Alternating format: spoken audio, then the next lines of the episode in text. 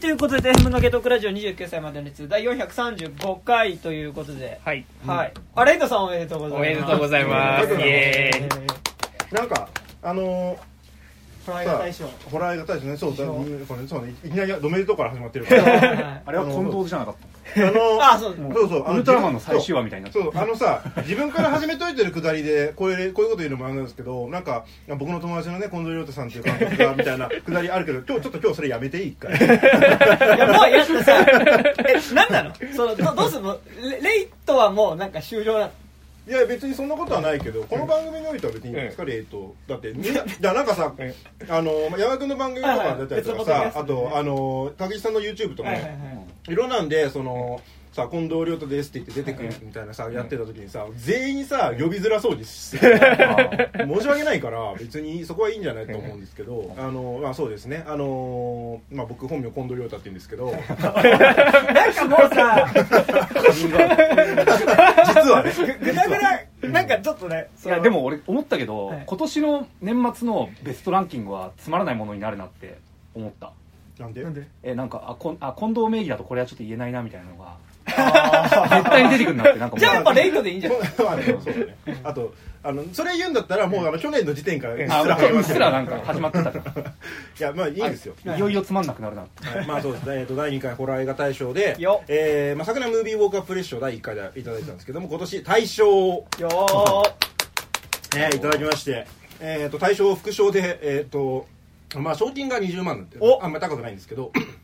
でもあの副賞がね、はいはい。えー、角川で、えー、と長編映画としてリメイク、えーおもしくはまあオリジナル企画での映画っていうのなんであのーまあなんですか、まあ、映画監督で。えー 商業デビュー商業デビューでね。ですすね、はい。まあ、商業デビューですね、えじゃあ時かけとかと同じラインに並ぶってことでしょもう天下の角川ですね。角川映画ではい角川映画い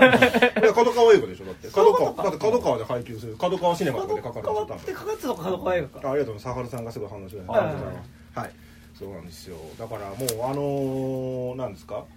えー、と普通にあの角川のあのロゴあるじゃないですか、はい鳥の。法のね。はいはい。そう。あれで流れ出てくる。おー。多分角川印。これどうする？これでさ実際公開されてるからさちょっとこれこれ角川ってなっちゃった。らなんかあの、角川のさ、なんか別、うん。別レーベル。あなんか見習いレベル。子会社のなんかよくわかんないやつみたいなのになったらいや多分一応あの別にそんな超大規模なビッグバジェット映画を別に撮ることではわけではないとは思いますけどもはい一応ちゃんと商業映画のねね。監督なんでまあだからもう普通に今後は何ですか？一応商業映画監督だから、まあ、一応プロの映画監督ってことになりますね、うんお金もらってるからね。お金もらって映画撮ることになりますから、えーいやね陸地図から映画監督が出ました。イエーイ入江優以来じゃん。ポッドキャスト。確かにね。確かにね。確かに。最初から映画監督がやってる。あまあでもあでも入江優も映画監督だって、だって、ポッドキャストやってた時も埼玉のラッパーやってたそうだね。撮ってるからね。確かに、まあ、自自主だけど、ちょっとなんか、うん。うん。ね。そう考えるとだからポッドキャスト界初の。初なのかな？まあまあまあいやまあまあ。多分多分まあ、少なくとも映画カテゴリーでは初。うん。あーですかね。わかんないですけど。いやいや本当にねありがとうございます。なんかいろんな方にもすごいお祝いしていただいたりとか、はいはいはい。まあ、してあのー祝われいや何も祝われたところであの祝われ飽きるなんてことないですから。皆さんちょっとどんどんお祝いお祝いしてくださいっていう感じですね。はい。なんですが今日は、うん。ノースマンの話をするということですね。ね。はい。はい。というわけで、え今日ちょっとすみません、あの、ちょっと僕のスケジュール管理のせいで、あの、めちゃくちゃちょっと時間がタイトなので、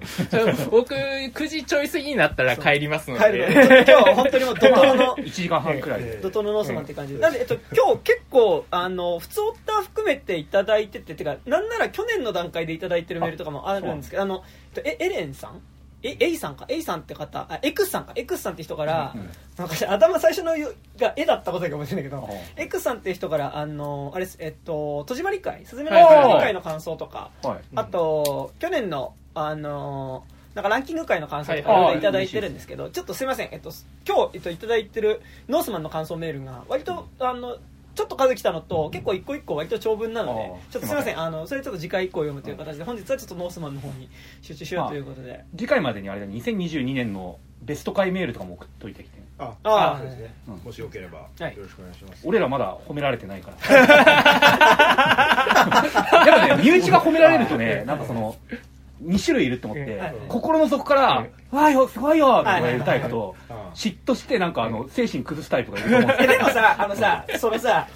こだからさうん褒めてくれるからさ。だから自分もなんかしようとか。いやまあまあなんだけど。まあそっちじゃん。手軽にさ。いやそれねそれねイインスタントな褒めをもらってね落ちたら自分を慰めるのはよくない。ああ、まあ俺ファブラン見ながらしこるような人間だから。比喩ですよ比喩比喩何回もあこの、まあ、みんなファブが5個ついてる。シコシコせ精神的な思考ってことでね。うん。あのございますが。はい。というわけで、えー早速いこうと思います、はいはい。本日会えた私山田と。あでまず、えーと山田です、はい、え金内武樹夏アニメーションです、あ、高島です。で誰なんですか？あどうも。結局。えー、レイトこと近藤亮太です。はい。じゃあまあ一番レイトさんでまあ今日も、まあ、全然大丈夫です、ありがとうございます、じゃあはい、はい。早速じゃあノースマンいこうと思います。はい。えー公式サイトからあら数字です、えー9世紀スカンジナビア地域にあるとある島国若き王子のアムレートは、えー旅から帰帰還した父オーバンディル王と共に宮廷の同家ヘイミルの立ち会いのもと成人の儀式を執り行っていた。しかし儀式の直後叔父の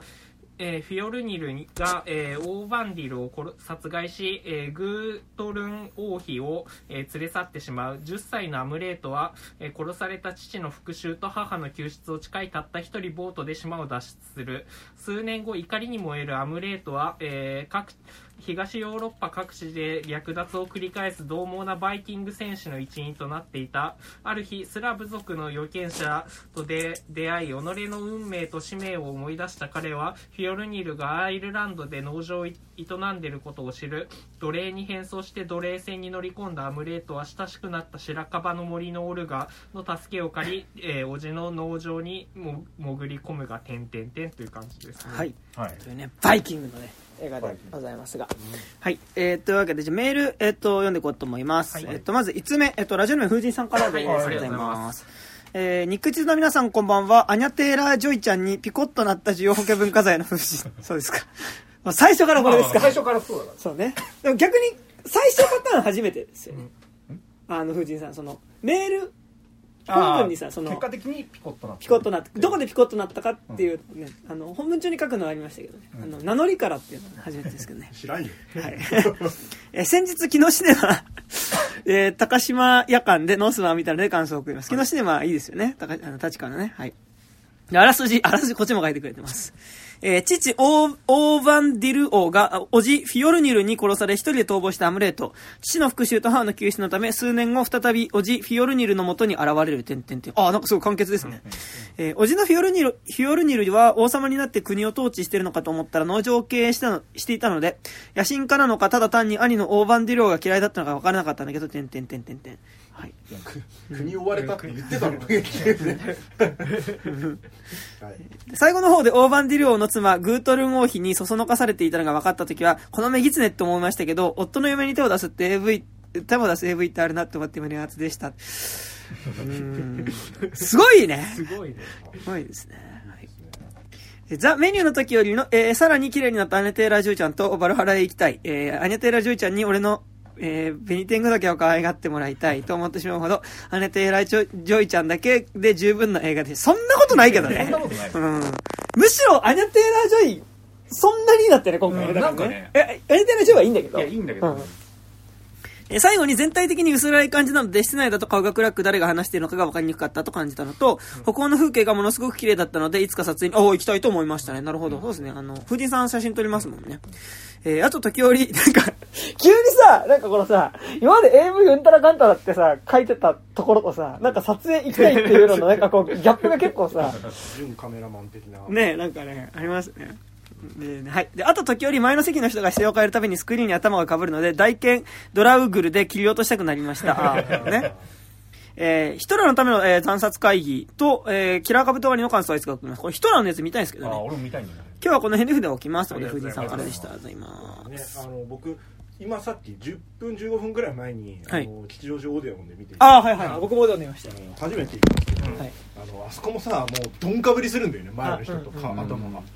イライラした本当。オデオンはもうそ横う。サイドですよね。サイドなんだ。サイド席の一番端っていうのがもうベスト。いや初めて見たからさ知らないのとあとあのなんかそのさおでなんかオデオン組んならちょっと髪型とかをちゃんと考えてきてほしい。なんかその前髪上げてきた男の子たちが3人ぐらい前に座ってたんだけど前髪で切ろうかと思ったもん。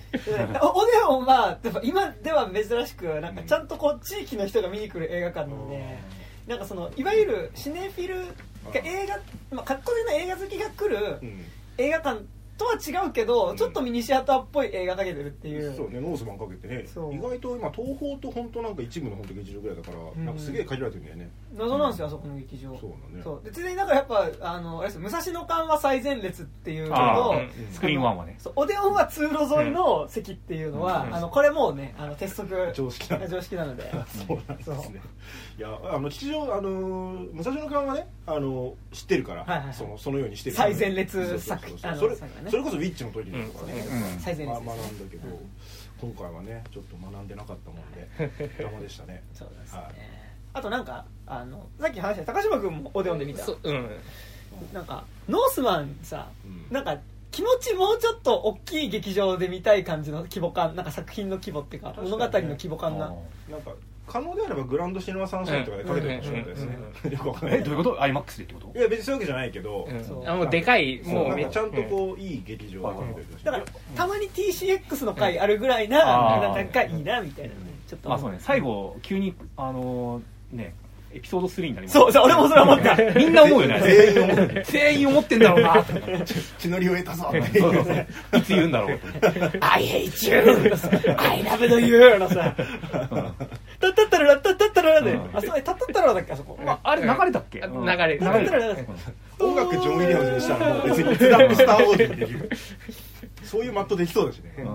なんかでもあるんですかねなんかその火の山の前で復讐者同士がこう戦うみたいななんかねまあ昔からあるんじゃないのね、うんそうですよねもしかしたらなんか神話的には、むしろ「スター・ウォーズ」の方がその神話撮りというか、ねこんな感じなのかもしれんけど、沢原さんからのありがとうございますあれさんね9時半ですああ、それさんからでしたありがとうございま。すそして次が、次が、続きまして、続きましてが、えーと、はい。えー、次、笹川さんからのメールです。はいありがとうございますえー肉実 MC の皆様、こんにちは。笹川と申します。こたびはノースマンを鑑賞しましたので、久方ぶりにお便り申し上げます。なんか、さて、はじめに、えー、さまつに触れてお、えー、さ、さまつに触れておきますと、やはり、えー、胃の一番に私の胸を高鳴らせたのは、いやらしい目で眠めつけてくるカラスや、えー、怒涛に荒れ狂う海原、宙に浮遊する体、産地を裸で徘徊する人間のありようといった、いかにもロバート・エガースらしいモチーフの雨あられを浴びせられたことです。うんえー局所的な層に対しての何らかの褒美としか思えず、多幸感に満ち満ちた素晴らしい体験でした。さておき、彼のフィルモグラフィーに沿って言えば、ウィッチで家父長制規範の抑圧から解放される女性像を魔女に重ね、ラライトハウスで己が内に、えー規定した男らしさに、えー束縛されきり破滅する男性像を描いたとすれば、本作ではついに魔女とマッチョ、えー別々に育まれたモチーフが同じ物語に相まみえる、さながら大怪獣決戦、ゴジラ対何がしをスクリーンで見るような、ような高揚感を覚えました。えー、愛しながら何事にも隷属隷属することを選ばない、したたかさを兼ね備える点で、グートルン王妃とオルガは共通しており、また魔女戦を見出すのに、えー無理はなく、えー親子による、親子、父と子に書いて親子による王政の継承を叩き込まれ、えー父母ともに対して一側面でしか内実がが見えておらず、復讐復讐心をたぎらせるアムレートは、怒れる男性と言って差し支えないかと思われます。父の前世を信じたアムレートは、その真実、翻って母の独白、無語夫を殺すために自ら交換をは、えー講じるまでした女の予想外のしたたかさによって無残に切り捨てられ、同じくしてこの復讐を心たぎらせるほどに剣を振るうほどに値打ちがあるのか疑い始め、奪うこと以外を奪われ、奪う、あ、これうまいね。奪い、うまい、これパンチラインだな。奪うこと以外を奪われた男の中で、恋人と歩む未来が切り開かれていきます。復讐劇といえば、付け焼き場で、えー、即、えー、即地にかこつけた、えー、船舶な、えー見立てでしかありませんが、私はハムレットを想起しました。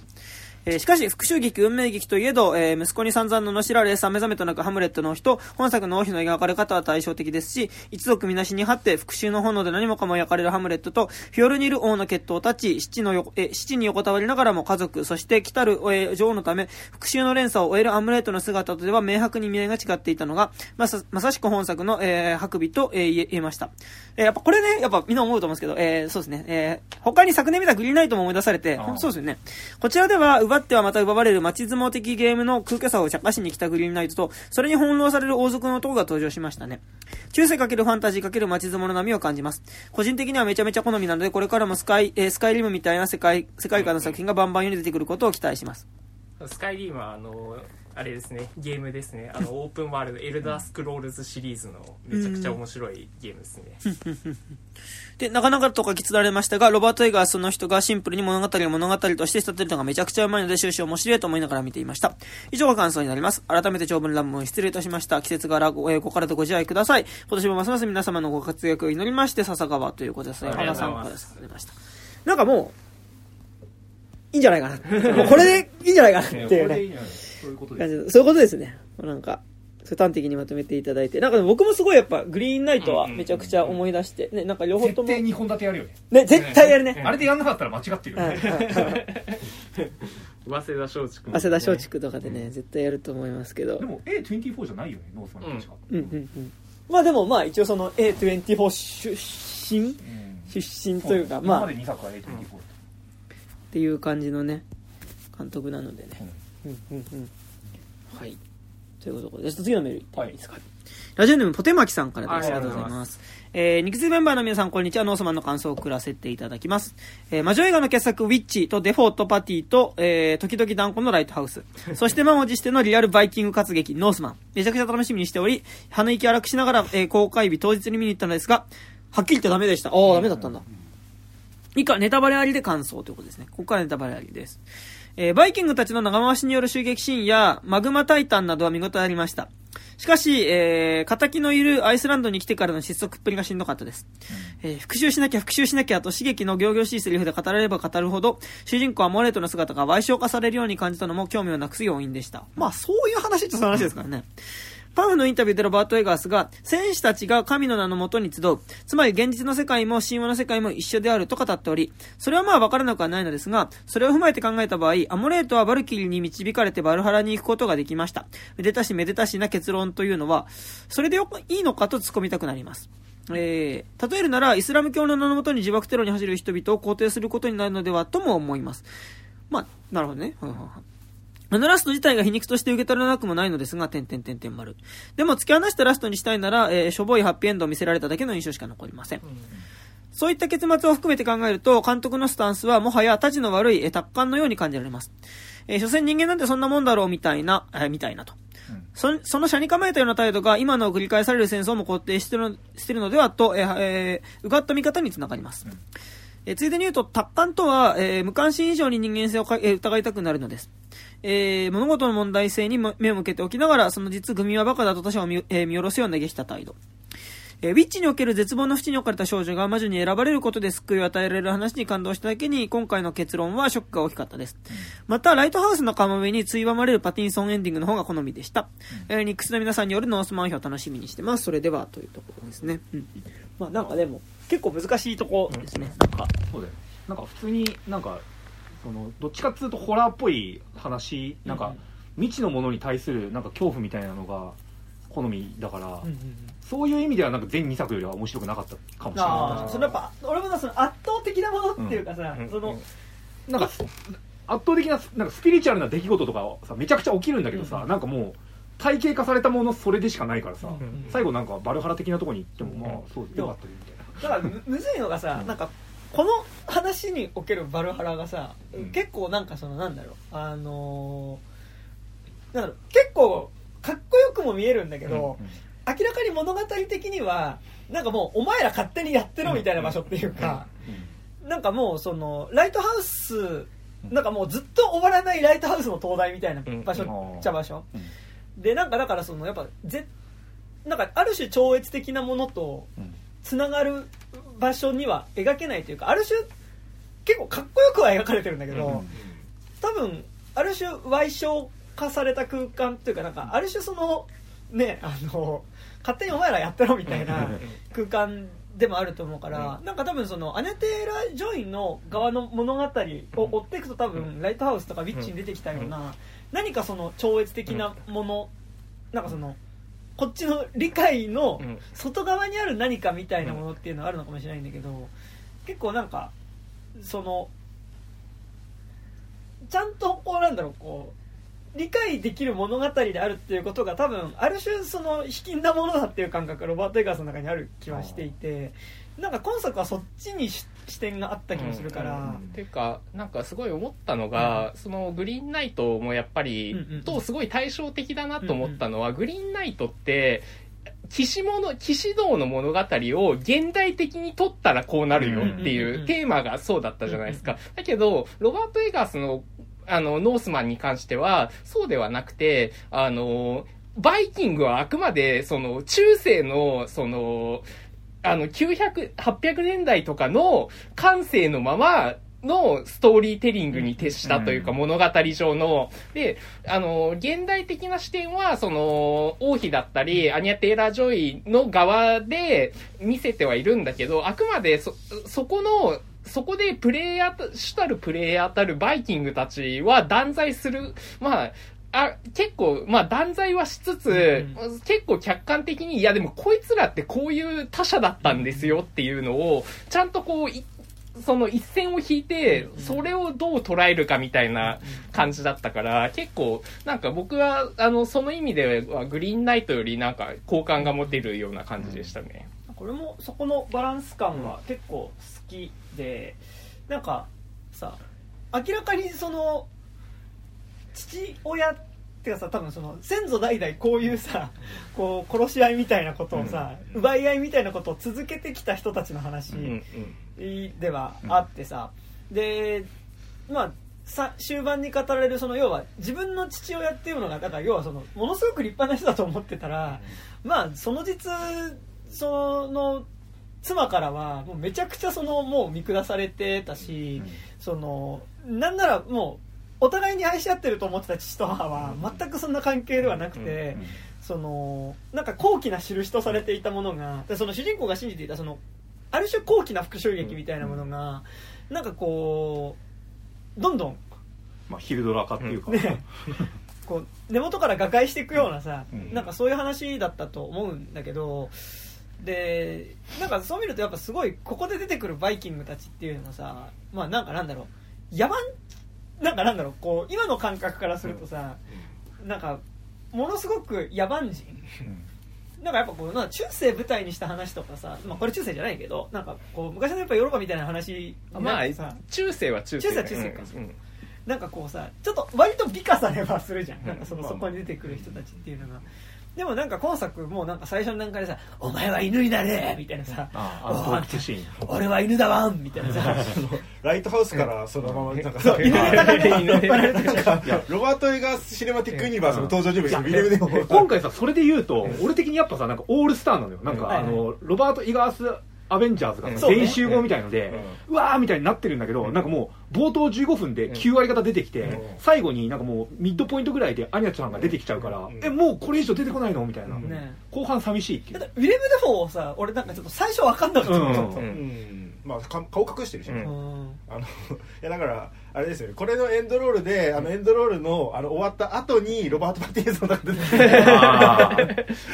出演してくれたりとかしたらあユニバースだって思うんですけど。いやちょちょっとね出し渋ってほしかった。あんだけ濃いやつらがさ。だってビョークなんてもうほんとすぐ一瞬じゃんもう。まだビョークのゲスト出演うん。仮面出演感はすごかったけど。うん。撮影1日だったんだろうねそうね。そう。てか全体的にその大物キャストたちのスケジュールかなんかそのちょっと交番表見える感じはでもなんかさ ずずるいなって思うのがさ結構映画のポスタービジュアルとかさ、なんならビョークピンのとかあるわけ、うん。だから結構ビョークなんか出てくんのかなと思ったらさ、うん。まあ、一応重要な役割っちゃうん。重要な役割よ、まあまあまあそうですね。けどなんかもうものの1分も1分足らずじゃん出てるの、そうですね、うん。まあ、1分は以上は出てると思うけど、まあその一ワンシーンですそうね。なんかっていうのはすごいね。まあそうね。まあ、預言者役ビョークって聞いた時にちょっと嫌な予感はしたんだけど、これ少ないんだろうなみたいな、それで預言者めっちゃ出てくるやんたまうんあんまないからない気がするけどね。そいつでいいじゃん、うん。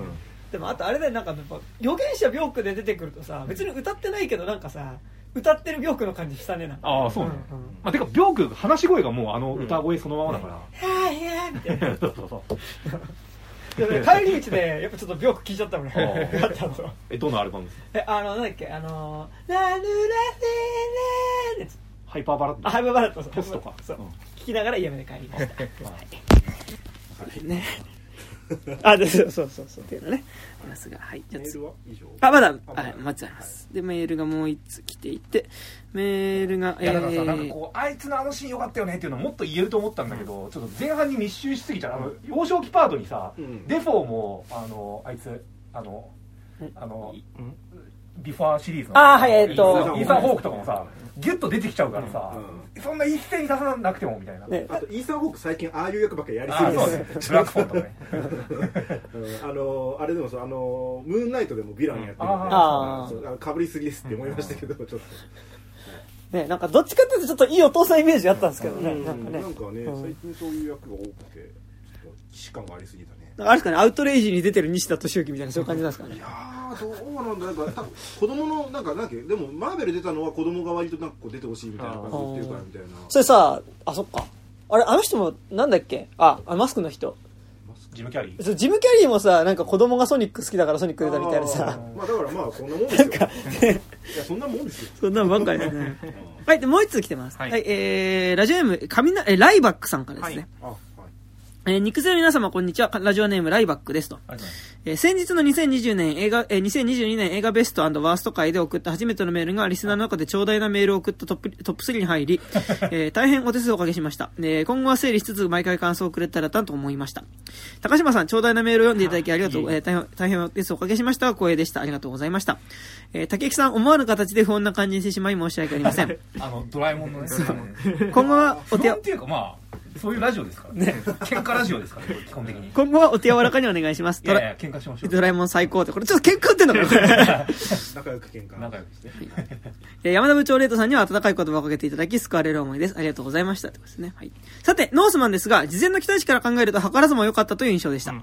前作のライトハウスは映画館で見たものの、画力と個性が強すぎて、ウィレム・デ・フォーが人間の闇をに、えー煮詰める様子に、ロバート・パティンソンが、えー淡々それに向き合わされ、時に意気投合したり反目し合いながら、虚実の、えー境が曖昧となり、極端に行くところまで行ってしまう様子はただ見ているという、個人的には難しい映画だなと思いました。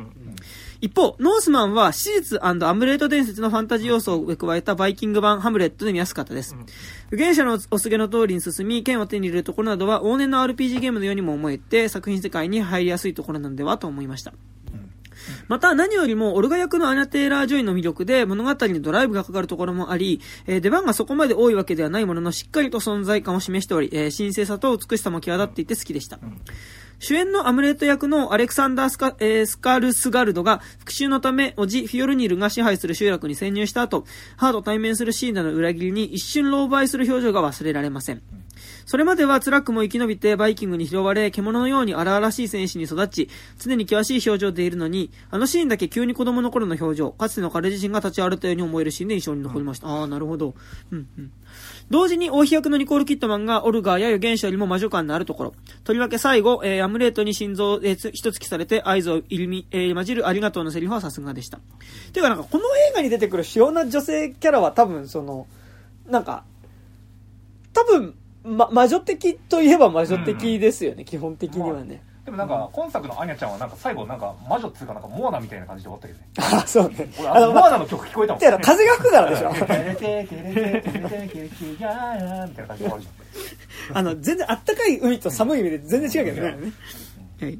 えーではいはいはい。えーで、えー序盤のアムレート少年が数年でアレクサンダースカス・スカルスガルドに成長する、同じく赤ん坊だった、えー成長する、同じく赤ん坊だったフィオルニルの息子。あれは長男ではなく次男の方だったのか記憶が曖昧ですが、いくら何でも無理がある設定に対しての突っ込みどころもありましたが、フィオルニルが、えー王座を奪った後に落ちぶれていたり、えーアムレートが復讐に一度失敗して逃げ延びた時に復讐を選択するか、えー迷い考えるところなど、単純な復讐劇によらない構成も好印象だったので、ロバート・エガース監督作ではまだ未見の、ウィッチも見てみようと思います。ウィッチ見た方がいい。ウウィッチ見た方がいい。そう。ウィッチ見た方がいい。ウィッチなんてこのラジオ聞いてる人間全員見てなきゃダメだよ。それは。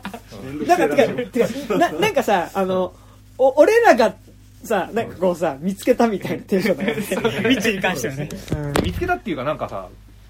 い一一回に一回絶対ウィッチの引用出てくるじゃん。このラジオ。ほぼ、うん。なんなら。まあそうね。でもなんか結構やっぱ、その、というね、あの、えー、ライバックさんからの、うん。あありがとうございます。ありがとうございます。ね。なんかでも、すごいこう、まあ、ウィッチはね、本当見た方がいいんですけど、なんか、やっぱ、ウィッチ、マイナテラジオ出てるからってなるからさ、うん。なんかウィッチと、なんかその、えっと、さっきの、えっと、笹川さんのメールにあったみたいに、ウィッチのいわゆるそのこうなんか合唱的なところからのこう女性が抜け出していく話として魔女モチーフだったり、なんかそのライトハウスのこう男同士のいつまでもしょうもないマウントの取り合い、うん。殺し合いみたいなのの地獄がずっと続く感じっていうののある種合体みたいな感じもあるんだけど結構その真逆みたいな感じで話のテンションは進んでってる気は個人的にしてて、うん。っていうのはなんかウィッチもなんかこうライトハウスもうん割と理性の側にいた人理性っていうかそのなんかこう正気の側にいた人間がうん。ちょっとずつ超常的なものに触れてなんか向こう側に行く話だったのに対して今作って割と初っ端から狂ってるというかなんかその最初から物語の中にいる人物っていうのの信じてた物語が崩れていく話だからなんかむしろその幻想みたいなところからなんか向こう側みたいなところからちょっと外れていく話のようにうん。なんとなく思えていて、うん。なんかもちろん最後バルハラには行くんだけど、うん。なんかさっき言った話と重なるけどやっぱそのこの映画におけるバルハラがなんかこう超絶的な何か人間の人知を超えたなんか向こう側とかじゃなくてうん。なんかある種ものすごく歪小化された空間というかうん。な感じがしてなんかその超越的なものに触れてなんかそれまでいたこう環境みたいなものから抜けていく話っていうよりはなんかむしろそっちに入っていく話っていうかな感じはなんとなく感覚としてはしたっつう。かなんかバルハラに行っても向こうでもなんか同じようなことやってそうな。感じでなんか一生そういうことするんだおめえらはっていう空間じゃんバルハラがなんかもう。あのあれですね「マイティー・ソール・ラブサンダー」で出てくるバルハラもなんかそんな感じの空間なんですけど割と。なんかえ結局これそのあの世に行こうが何しようがなんか頭に輪っかがついてるだけで、うん。あの極楽ではないみたいなドラゴンボールのあの死んだやつらとかと同じような感じの。ずっと血生臭い決闘を続けるみたいな。死の感じが薄いっていうね殺し合いをね。でなんかやっぱそこに対してさなんかやっぱそこから離れていくアニャ・テイラー・ジョイの視点っていうのはさっき高島君も言ってたけどやっぱすごいかなり現代的な視点であってなんかでもだからそれによってあそこでのバルハラっていう場所自体はなんかものすごくちょっとこう相対化されてはいるんだけどやっぱこの映画なんか難しいバランスだと思いつつすごいいいなって思ったのがなんかだからいやここで描かれるねバイキング的なあり方は全然良くないんだけど、だからお前はダメだって言うんじゃなくて、だまあそういうちゃんとそれを言ってんだけど、でもなんかそこでのバイキングっていうのがなんか野蛮な絵としてのかっこよさがちゃんとあったなっていうのが、なんか結構俺は良かったところではあって、なんかちょっと違うけどやっぱなんかアポカリプトとかに近いような興奮っていうのはこの映画の中になんか同時にあって、なんかみっともなさとでもとはいえ映画としての魅力みたいなのが、なんかやっぱすごいあってなんか、まあ、俺結構個人的にやっぱ前半映画のテンションとしてはいやわかる全もの映画のテンションとしては好きでただなんか物語として後半それが垂れていくのも分かるんだけど、やっぱなんか最初のなんか「俺たちは犬だ!」みたいな「お前なんだ犬か!」みたいな「犬だ犬だ父さん僕犬だよ!」みたいな「僕も犬なんだよ!」みたいな感じで「じゃあ手使って食うな!」みたいなさであのイニシエーションシーンワンワンワンみたいなさ食べるワンみたいなところからのさなんかあのーまあ、人間だけど人間じゃないみたいなさ。あの人たちが、まあ、奪い奪われしていくとことかはさ。なんかあやってること野蛮だしよくないこと起こってんだけど、なんかやっぱちょっと興奮するわけ、なんかあそこの、さなんかちっちゃい国落とすところとかうん。さ、うん。なんかもう最初みんなでさなんかドラッグみたいなの決めてさ、うん。なんかさこう打楽器どんどんどんどんみたいな感じでトランス状態に入ってさ「イエーイ!」みたいな「俺たち熊だぜ!」みたいなさ「俺たち熊だぜ!」みたいな感じでなんか突っ込んでいくとことか、まあ、なんかすげえ興奮したんだけどあの矢をなんか手素手で掴んで。あそう。違うやだ投げられた槍を掴んで投げ返すっていう。昨日さあの初めて RRR 見たんだけど、はいはい結構 RRR に近くて。あ RRR ってさみんなさなんかこう楽しいインド映画みたいな、うんうん。大エンタメ作品みたいなさ3時間本当にずっと楽しいみたいに言うからあそれがなんだろうなと思って見に行ったら大残酷残酷っていうか大暴力映画だったの、うん。俺の目から見ると、うん本当に暴力だなみたいな、うん。しかもなんかなんだろう近年見なかったなんかその5話とかじゃない本当に痛いの。もう、うんうん。首ちょんぱがないだけで G 指定だけど、うん。ずーっと暴力狂ってるみたいな映画で結構なんかね、近年ブームなのかな。なんかあの あのなんかアクション映画って歌って言いながらめちゃくちゃ暴力描くみたいな、うん。でもなんかやっぱその RRR ってやっぱあそこで振るわれる暴力とかさ、なんかまあ行われることとかさ、うん。なんかなんだその女性キャラの扱いみたいなこととかってさ、まあてらいないじゃん、うん。でなんか今作やっぱりそこに対してちゃんと相対化しつつ、うん。なんかその上でなんかとはいえそのでそこで殺し合ったりとか奪い合うこと自体の虚しさうんとかなんかそこからでもどうしてももうなんか抜け出せないことがもう最初から決められてる物語の中にいなきゃいけないことみたいなのが、なんか乗っかりつつなんかやっぱ個人的にはやっぱグリーンナイトはすごい思い出したんだけどなんかグリーンナイトがこういやいやの物語に乗っかっていく話のやっぱすごいこういやいや感というかなんかその内省的な方向に映画の作品の絵のテンション自体もいったのに対して、結構今作はなんかものすごく内省的なことではあると思うんだけどなんかテンションとしてはやっぱそっちじゃないし、なんかそのテンションで描かれるとなんか最後主人公がこれを受けなんかその全部今まで自分が信じてきた物語がおかしかったっていうかその信じてたものっていうのが根底からそもそも違ってたっていう、ん。別の側面から要はその要は女性の視点からした時に、うん。自分が信じていたその素晴らしき父親っていうものがその全てを収めていたもの収めていた。で父は尊敬されてたっていう物語があの女性の側面からしたら全然違ったっていうのがなんか見えてきた時になんかとはいえなんかそこで自分が信じてきた物語のなんか罪みたいなものっていうのをなんか背負う時のなんかこう内政のなんかこうしみったれた感じにいかない感じというか、なんかこうちゃんと受け止めた上でなんかその予言された物語を自分で引き受けていく感じっていうのが、なんかちょっとあんま今うまく言葉にできないんだけどなんかちょっとグリーンナイトっていうかねと違った感じあのこの映画見てそのグリーンナイトはマッチョであることをやめる話だったんだけどあのノースマンに関してはマッチョであることをやめるにもマッチョである必要があるっていう。ちょっとね俺まだ暗いマッチョ見てないんだけど、ええ。あの最近ね暗いマッチョをね見てないことが本当に間違いだったって気がしました。ちいやクライマッチョ見てないのはもうダメですよ。ょっと反省してます、なんかでもすごいそれだとこの映画実はさ結構そのそもそもの復讐する相手のおじ自体がさ間違っむしろおじの方が正しかったみたいなことがやっぱり分かってきちゃう話でなんかさ結構印象的なのでなんかこの生命の木なんか家系図の木みたいなの出てくるじゃん、でなんか最初出てくるそのお父さんからさあとあの あそこのなんだろう決め決め部屋っていうかさ、あそこのこうトリップ部屋みたいなさ,、こうさお父さんの傷口の中に手突っ込んだ時にさ「ああ!」みたいな。そう。ファミリーツリーってそういうこと だ。からうん、壁についてあれなんだ。下から上なんだね。で お父さん切られたところにさ傷口に手突っ込むとさその家族のその今まで受け継がれてきた一族のさこう血脈みたいな木がさ幻想が見えるんだけどさでなんかだから最初はすごいそれが高貴なものに見えるわけじゃん。そのここの俺たちの一族がその先祖代々こう勝ち取ってきた。うん。その歴史の果てにこの高貴な地の果てにお前がいるんやでみたいな。うん。そうなんだお父さんみたいなさ。だからでも後半にもう一回その木が出てくることってさ、あのつながりってむしろ高貴なものの連続っていうのはさ抜け出せない呪いうん。みたいなものとして見えてて要はなんかだからそのもう自分の肉親を殺してあの自分がその権力の座につくっていうことをずっと繰り返してきた。なんかその奪うことによってその続いてきたつながりだったんだっていうことが出てくる時にさでそこでおじがやったことってさ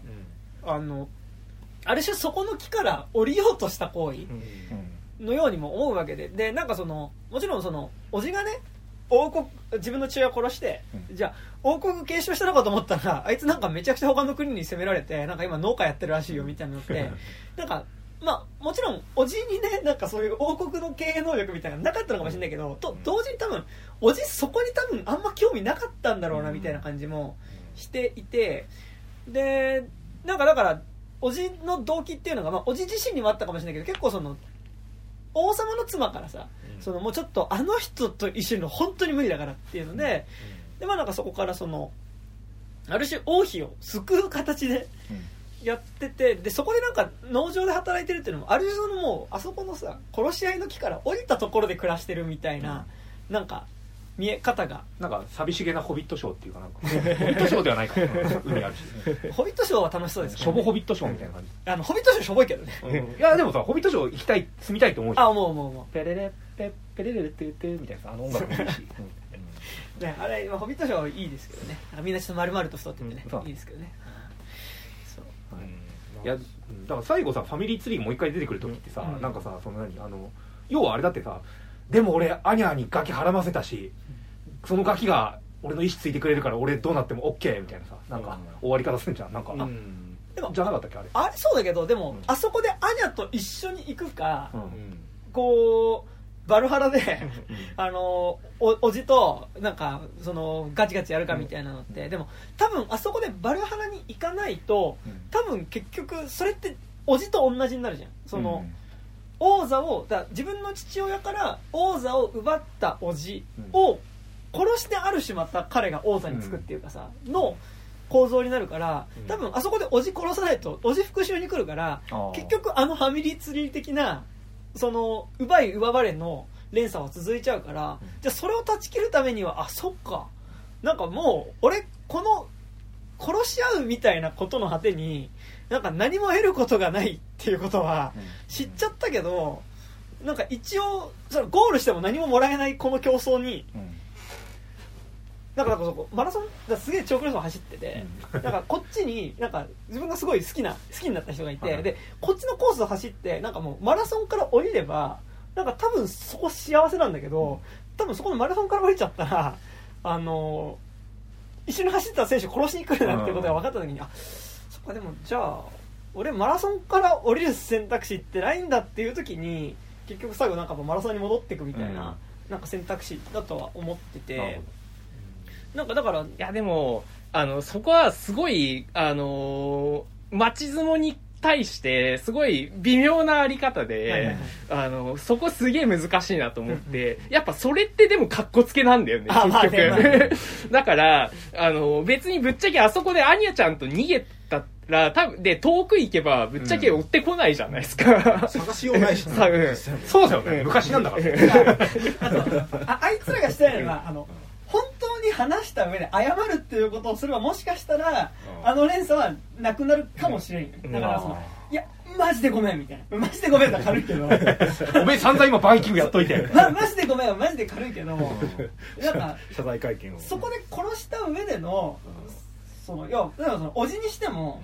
なんでお前の父親を殺したのかっていうことに対する説明はさしないわけじゃん主人公に対して。まあそのするようなシチュエーションがないからってのもあるんだけど、でもなんかあるいはその母親がそれを息子に言うっていうタイミングとかもさ、うん。なんかあると思うんだけど、うん。でもなんかもうその時点でさ主人公はもうその息子とか殺しそのおじの息子とか殺しちゃってるからさ、なんかもうちょっとこう、まあ、今言うにはもう遅いかなみたいなまあね。状況にはなっちゃってるんだけど、でもなんかやっぱこう最終的にいややっぱ、うんうん、もう言葉じゃなくて殺しちゃうしかないわみたいな。まあね。まあ。いやなうん。なんか結構さその割と過去2作がうん。どっちかっていうと割とこうまずその、えー、と超神秘的なものに対しての、あの会議っていうか、うん。そこに対してのちょっとこうなんていうかちょっと一定の距離があったと思うんですよね、うんそのつまりそのこれはこの人の主観の問題であって、その客観としてはどうかはっていうのは知ったことありますみたいな距離感ってずっとあったと思うんだけど、今回なんかそのバランス感の問題なんですけど、うん。なんか結構その予算も増えて、ん。VX とかを結構対応して、うんあのーでもそのよ今まではその魔女みたいな、うん。なんかその現代の視点からするとちょっとこうなんていうの、えー普通にこう馴染みづらいというか、うん。あのー肌感覚で理解しづらい、ん。ある種の信仰みたいなものを描いてきたのに対して今回ってなんかそのさもうそんとそれこそマーベルとかでも散々やってる、うん。その北欧神話をベースにしちゃってるせいで、ある意味なんかちょっとなんかもうポップっていうか、ちょっと割とこうあの短すぎる感じのあの、うん。題材になっていて、でしかも結構その渦中にいるバイキングの話になってることによって、割とこうあのーそこの相対化みたいなのがうん。ちょっとあんま働いてるというかその聞きづらくなってるなってうん。ちょっとか思って、うん。でそのラストでその双子をねさっき武井さん言ってたそのいや子供もできたし、うん。まあなんか俺ももうなんかそのあの王様にはちょっとならないかもしれないけど、あのまあ、このようにちょっとね一応あの残す命も残してみたいな感じにしてないつもりなんだとは思うんだけど、なんか結果的にちょっとなっちゃってるというかなんかその、うん。うん。なんかちょ結果的にその子供がこの新しい命が生まれそこにそう自分が守った愛した女性もいて、その2人は3人は、えっと今もあのどこかで幸せに今後暮らしていきますみたいな、で俺はちょっと自分の合成をってそのまま死んでいきますみたいなことが、なんか結果的に割とこう主人公にとってもなんかこういろいろこうハッピーエンドみたいになってるのが、今までで割とそこにそこをもうちょっと突き放してたよねっていう感じはやっぱちょっとしてなんか意外と今回なんかその要はてかその本人あの監督本人が意図したうん。ほど突き放せてないっていう気が、あでもうん俺それはなんだろう。あのー今までの作品ってうん。すごい写実的には描いてるんだけど、現代の感覚で撮ってたと思う、うん。ウィッチとかも、うん。あれはもうその現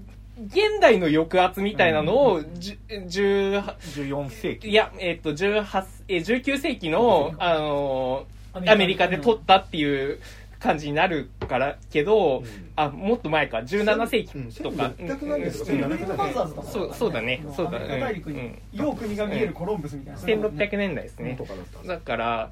だけど今作はどちらかというとそのもともとその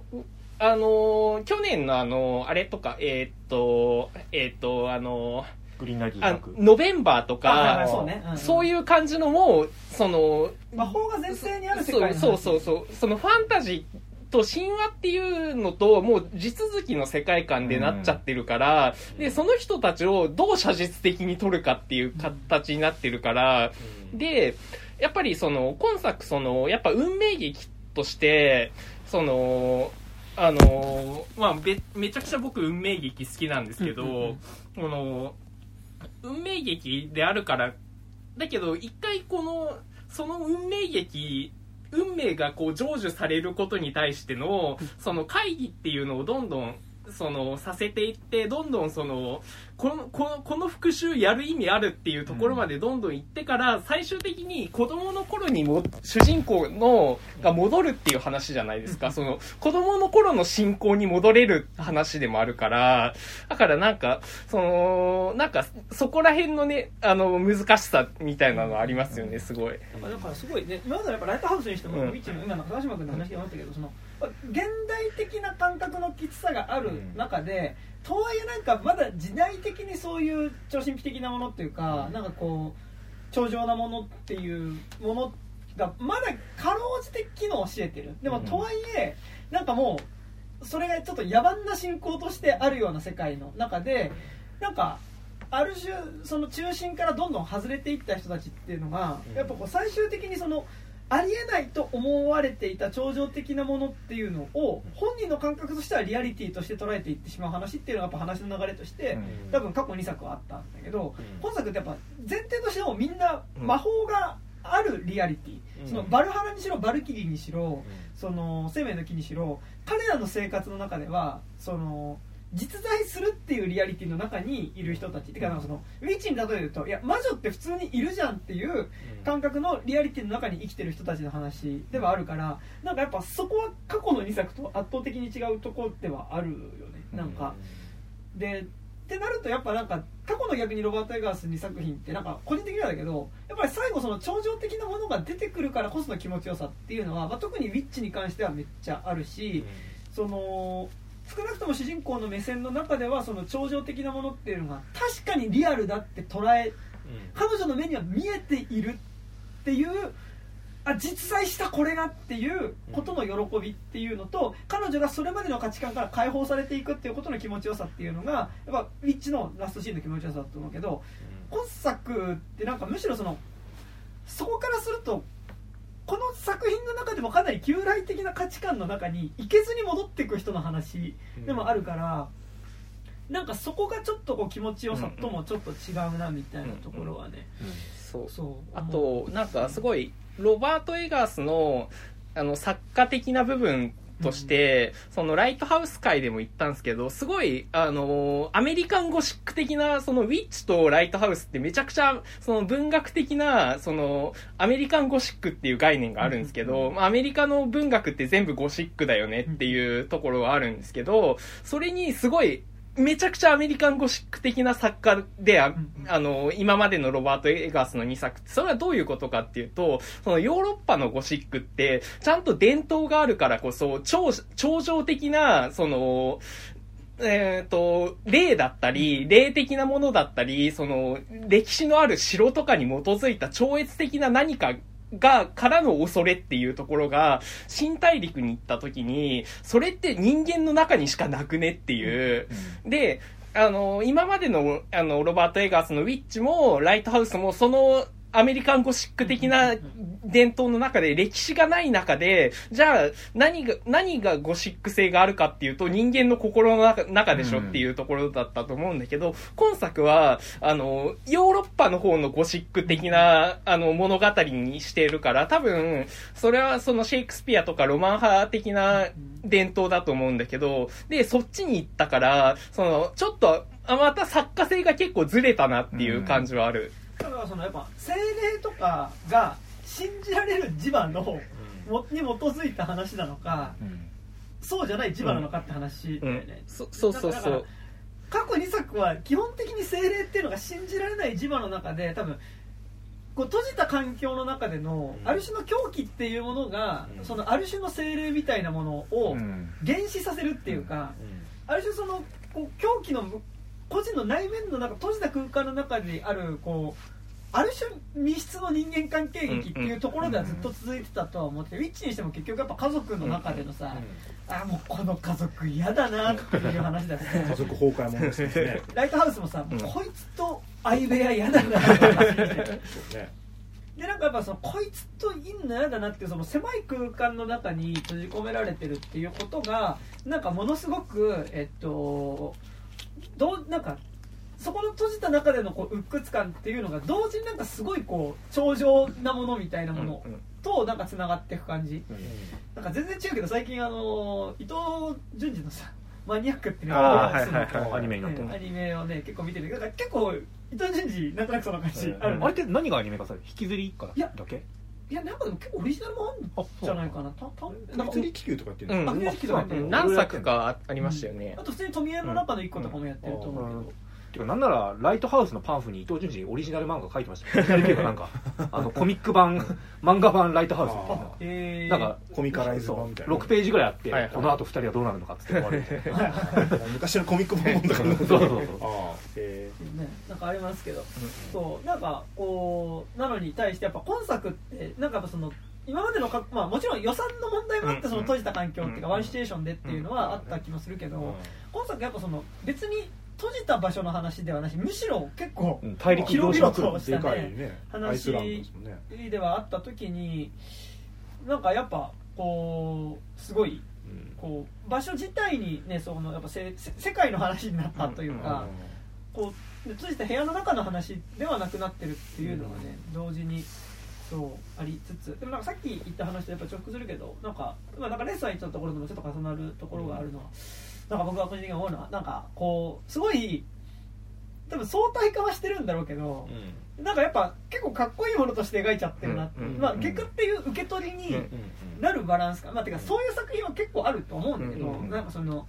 映画としてむしろそれまでのあり方みたいなこととかをそれまでのあり方っていうかそのある種のその物語における典型みたいなこととかを批判した話なんだけど、その話自体があまりにもよくできてるからでなんかその映画的に結構決まって少なくとも撮ってるから、なんかむしろその批判されている党の本人たちから「いやーめちゃくちゃ良かったよね」みたいな感じになる作品っていうのは結構ある。ありますね。なんか違うぜ全然違うけど「エヴァンゲリオン」とか多分そう。じゃんあの旧劇場版においては少なくともさもうお前らオタクもアニメもとか見てんなお前みたいな。ところだったのがそうなんですよオタクなんですよ。ねこれがいいっすよみたいな。俺らじゃねえか気持ちいいっすよねみたいな。まあ戦争映画とかで。ああーそうですね。結構最近だとアメリカンスナイパーとかねあそうだね。ああそうか。でイーストウッドは割とそれになりがちでうんなんかあの。意外とね中身見るとちゃんと真逆のこと言ってる。けどけどなんかもやっぱノースマンに関してはやっぱ結構そういうのあるみたい。な、うん。なんかそのあやっぱあそうね。白人至上主義みたいな人あが「いやーやっぱおおバイキングだな」みたいな「そうね。まあてかまあ俺はバイキングだな」みたい大な陸的に絶対白人しか出てこれないですからね。うん。てかやっぱそれで言うとなんか今作一番好きなシーンがあの大人になって最初のあの村焼き討ちシーンであの炎炎の628のオマージュやってあの小屋に村人全員閉じ込めて焼いて殺すっていうのをワンシーンワンカットでやっててうん。あそこだけは唯一なんかこうあこれはなんか現代にも通じる何かを描こうとしているってなんかすげえ上がったんですよ。うんでその後ビョーク登場するから、うんその焼け野原ってなったところにもうほぼ精霊としてビョークが出てくるから、うんあなんかもう何百もう千ほぼ1000年後の1000年以上後か1000年以上後のナチズムにまでつながる何かを描こうとしていると思ったけど、その後普通のさ、ねまあまあまあシェイクスピア劇になっていくから、あれは何だったんだみたいにでこでもこ今作におけるそのそのいや病区におけるポジションの女の人っていうのがさ、はい。なんかさっき出てくる女性全員魔女だよねって言ったけどまあ、なんかそのもちろん魔女的なのはありつつなんかやっぱ全教としてのがさその、まあ、メインの歴史としてあるさまあ男たちによって作られたこの殺し合いの歴史に対してさいやなんかあのちょっとそのゲームに極力関わらないで生きていきたいって思ってるポジションの人。で、まあ、その唯一主人公の母親に関してはそのゲームに巻き込まれてしまったからこそ、うん。なんかもうそこから抜け出せなくなっちゃってる人ではあると思うんだけど、だから基本的にもうそこと関わらずにいたいってポジションなのと、やっぱりそこのゲームの中でいかにそこで殺し合うバカなやつらを利用してなんとかこう抜け出そうとするかみたいなポジションの人であるっていうのはなんかだからそこを指して結構やっぱ魔女っぽいなっていうのはなんか思う部分では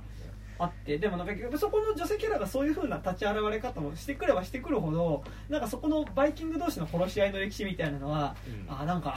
うん。ね、俺たち犬だみたいなこと言ってるのもさ、うん。まあはいはいはいみたいな。なんか、はいはいそう本当はねちょっと批判的っていうかまあなんかバカだよねって感じの目線なんだろうけど、意外とかっこよく見えて、うん。あのこれ監督のインタビューで言ってましたけど、あのいやなんかさ保守のやつらとかがさなんかバイキングとかってコスプレしてたりするからさ俺バイキングものとか嫌だったんだよね最初はって言ってたから、でもまあでもちゃんと読んでった時になんかあでもこれはちゃんと描く価値が今でもあるぞっていうのでやったって書いてたから、まあやっぱそういうもんではあるんだろうけど、でもやっぱ結局やっぱそそこの題材自体の持つなんかこう磁場みたいなのていうかがあとなんかすごい思ったのはすごいそのバイキングの奪い合いってひいて言えばもう資本主義の奪い合いと言ってもいいじゃない、でその中でその常に資本主義社会においては僕らってさそのあの何者かになならなきゃいけないっていうさ、その幻想があるじゃないですか。で、あの、それって映画でずっと描かれてきたマッチョさでもあるじゃないですか。で、それ、そこから降りればすごい楽になるかもしんないのに、そこに囚われるしかない男たちの、その、マッチョイズムの虚しさみたいなのっていうのを、だけど俺男だし、なんか、そこのかっこよさあるんだよなっていう、だけど、あー降りれば、降りれば、解放されるっていう、その、なんか、あの、ほ本心では降りれば救われるって分かってんのに、それでも何者かになろうとししかできない、なんかそのマチそ、そ、そのマッチョ性みたいなのの、なんか葛藤みたいなのがすごい出てた気がしてて、なんか複雑だけどさ、うん。多分主人公全力でバラハラに行くこと嫌ってわけでもないんだよ、うん。多分、うん。そのやっぱ最終的にそのもうその妻と子供を守るためには自分がバルハラに行かなバルハラに行かなければ妻たちと一緒に暮らせるけど、バルハラに行かないと結局妻も息子も命が危ないって言った時にバルハラに行かなきゃいけないっていうのもなんか避けようもない理由はそこにはあるんだけどでもなんか割とこうさバルハラに行くことも多分さとはいえ若干やぶさかじゃない感じそうそうそう。っていのねう。んそう。でも最後やっぱなんか行かなかったバージョンを見たかったけどね。あのだからアニャ様と一緒にこう、うん。いや俺たちは新天地に行くんだってうん。船に乗って、なんかもうアメリカ大陸行くんですよ、そしたらもうウィッチの あの今度はそっちの地獄が待ってるみたいなこうアメリカンゴシックの世界へようこそみたいな。こっちもこっちで大変だったみたいだってやっぱそのさアニャも言うたら奴隷のなうん。まあ、む女だったのをやっぱ結婚して、まあ、ある種あそこで王族みたいになるわけじゃん、でもなんかそれと多分その自分の母親も要はお姫様だと思ってたらもう奴隷の生まれだったっていうところ、うん。だからそのあそこって重ねられてるからさ、うん。多分あそこで新大陸に行ったとしても多分同じことを繰り返しちゃうっていうのは、多分復讐されなくてもあるんだよね。なんか多分そのあそこでこうあ自分がなんか結局その王様王妃っていうポジションにいやでもそれは、その男の願望だと思うよ。あそう。いう言い訳？そうどっちにしろうんどよよくないから。そう。俺はあの時バルハラに行くしかなかったんだっていう、その理由付け だかあら、ーそ、それを多分、あアニャもそうだし、あの、ニコール・キットマンも、はい。はいはいはいって、あいってらっしゃい。みたいいってらっしゃいって、もう、しょうがないねってい。いいうですね。なんかアニャ軸でさなんかその何？フェミニズム的な視点から見る男映画ってめちゃくちゃ語れるよね。なんかウィッチとかもさ、まあ、双方とかもそうだし、うん。まあ、次だとフュリオサでしょ、うん。あそうか。そうだよ。そうだ。いやだからそれだとさすごいなんだろう結構フューリー・ロードとかも結構思い出して今作、やっぱりなんかそのあそこのさ主人公となんだっけ、えっと、フューリーロードの主人公はあれ普通にマックス？マックスいいんだっけ？マックス。うん。あマックスとやっぱりそこで一緒に逃げるこうさ、うんあのフェリオサたちっていうのがいた時にさ、フェリオサたちやっぱ女性陣っていうのはやっぱ違うところに行けるけどさ、うん。やっぱりこうそことやっぱ男同士のやっぱりあそこのさ、うん。こう殺し合いのレースっていうのがさ、うん。どど向こう側にそのゲームから降りることができる人たちと、うん。なんかやっぱどうしてもそこから抜いやけ出せないみとたいうないかマッドマックスで言うフューリーロードで言うとやっぱ男はやっぱニュークスになりたいんだよみんな。うん。であそこでしああの自爆特攻しないニュークスを探さなきゃいけないっていう問題ではあるんだよね。ということで、あそこでニュークスたちはまさにバルハラ的な行こうとしてるわけじゃん、うんみんなそのこ戦闘の中で死ねまうみたいな。さ、で、うんあの、今作の主人公とニュークスがすごい似てるのって、最初、最初、その根本的にバルハラっていうのを信じてて、一回そこから相対的な視点を得て、あの、す最終的に本当のバルハラみたいなのを見れ、いけたかもしれないっていうところがすごい似似てるところだよね。とかあのフィール・リオのあのニュークスのあいあいつも最後そうだもんね。死ぬもんねそうそうそうそう。バルハラに行けてよかったねエンドみたいなそうそう。でなんかやっぱさフューリーロードもさやっぱりとはいえだからあそこでフィギュアさんたちの視点が入ることでさ、正直あそこでの男同士のカーレースによるさ、こうぶっ殺し合いみたいなのってさ、多少相対化はされてると思うんだけど、でもやっぱりそこでの気持ちよさも同時にあるっていうところは、なんかやっぱすごいノースマンとも近い気はしていて、そうでもあとなんかやっぱすごいでもノースマンとと同時にやっぱグリーンナイトの内省的な感じもなんか重なってる感じはしてて、やっぱ特に思うのはやっぱりその役割っていうか物語が先行してそもそもの物語上にある、うん。なんかだからそのお前こうなるからっていう物語が、ノースマンにしてもグリーンナイトにしても先にこう主人公に提示されててで主人公は正直その役割をなぞらざるを得ないっていうことってなんか物語自体の相対化でもあるしある種やっぱ映画で見るとやっぱさっきの高島が言ったけどその映画とある種の役割役っていうところにやっぱりどうしても乗っからなきゃいけない人の話に見えてくる。でなんかそこの役割に乗るか乗らないかみたいなものとして映画自体が見えてくるっていうのはなんかえっと少なくともグリーンナイトと今作においてなんかやっぱそのヨーロッパ中世古典みたいなものをなんか今映画でやるっていう時になんか物語であることはもう前提としてある時にじゃあでもその中で役割その物語の中にいる人物自体はなんかこうある種こうしかもやっぱ映画っていうので見た時に、うん。なんかそのめちゃくちゃその役割を演じなきゃいけない人にやっぱりそれを課せられてる人に見えてくるっていうのはなんかある気はしてて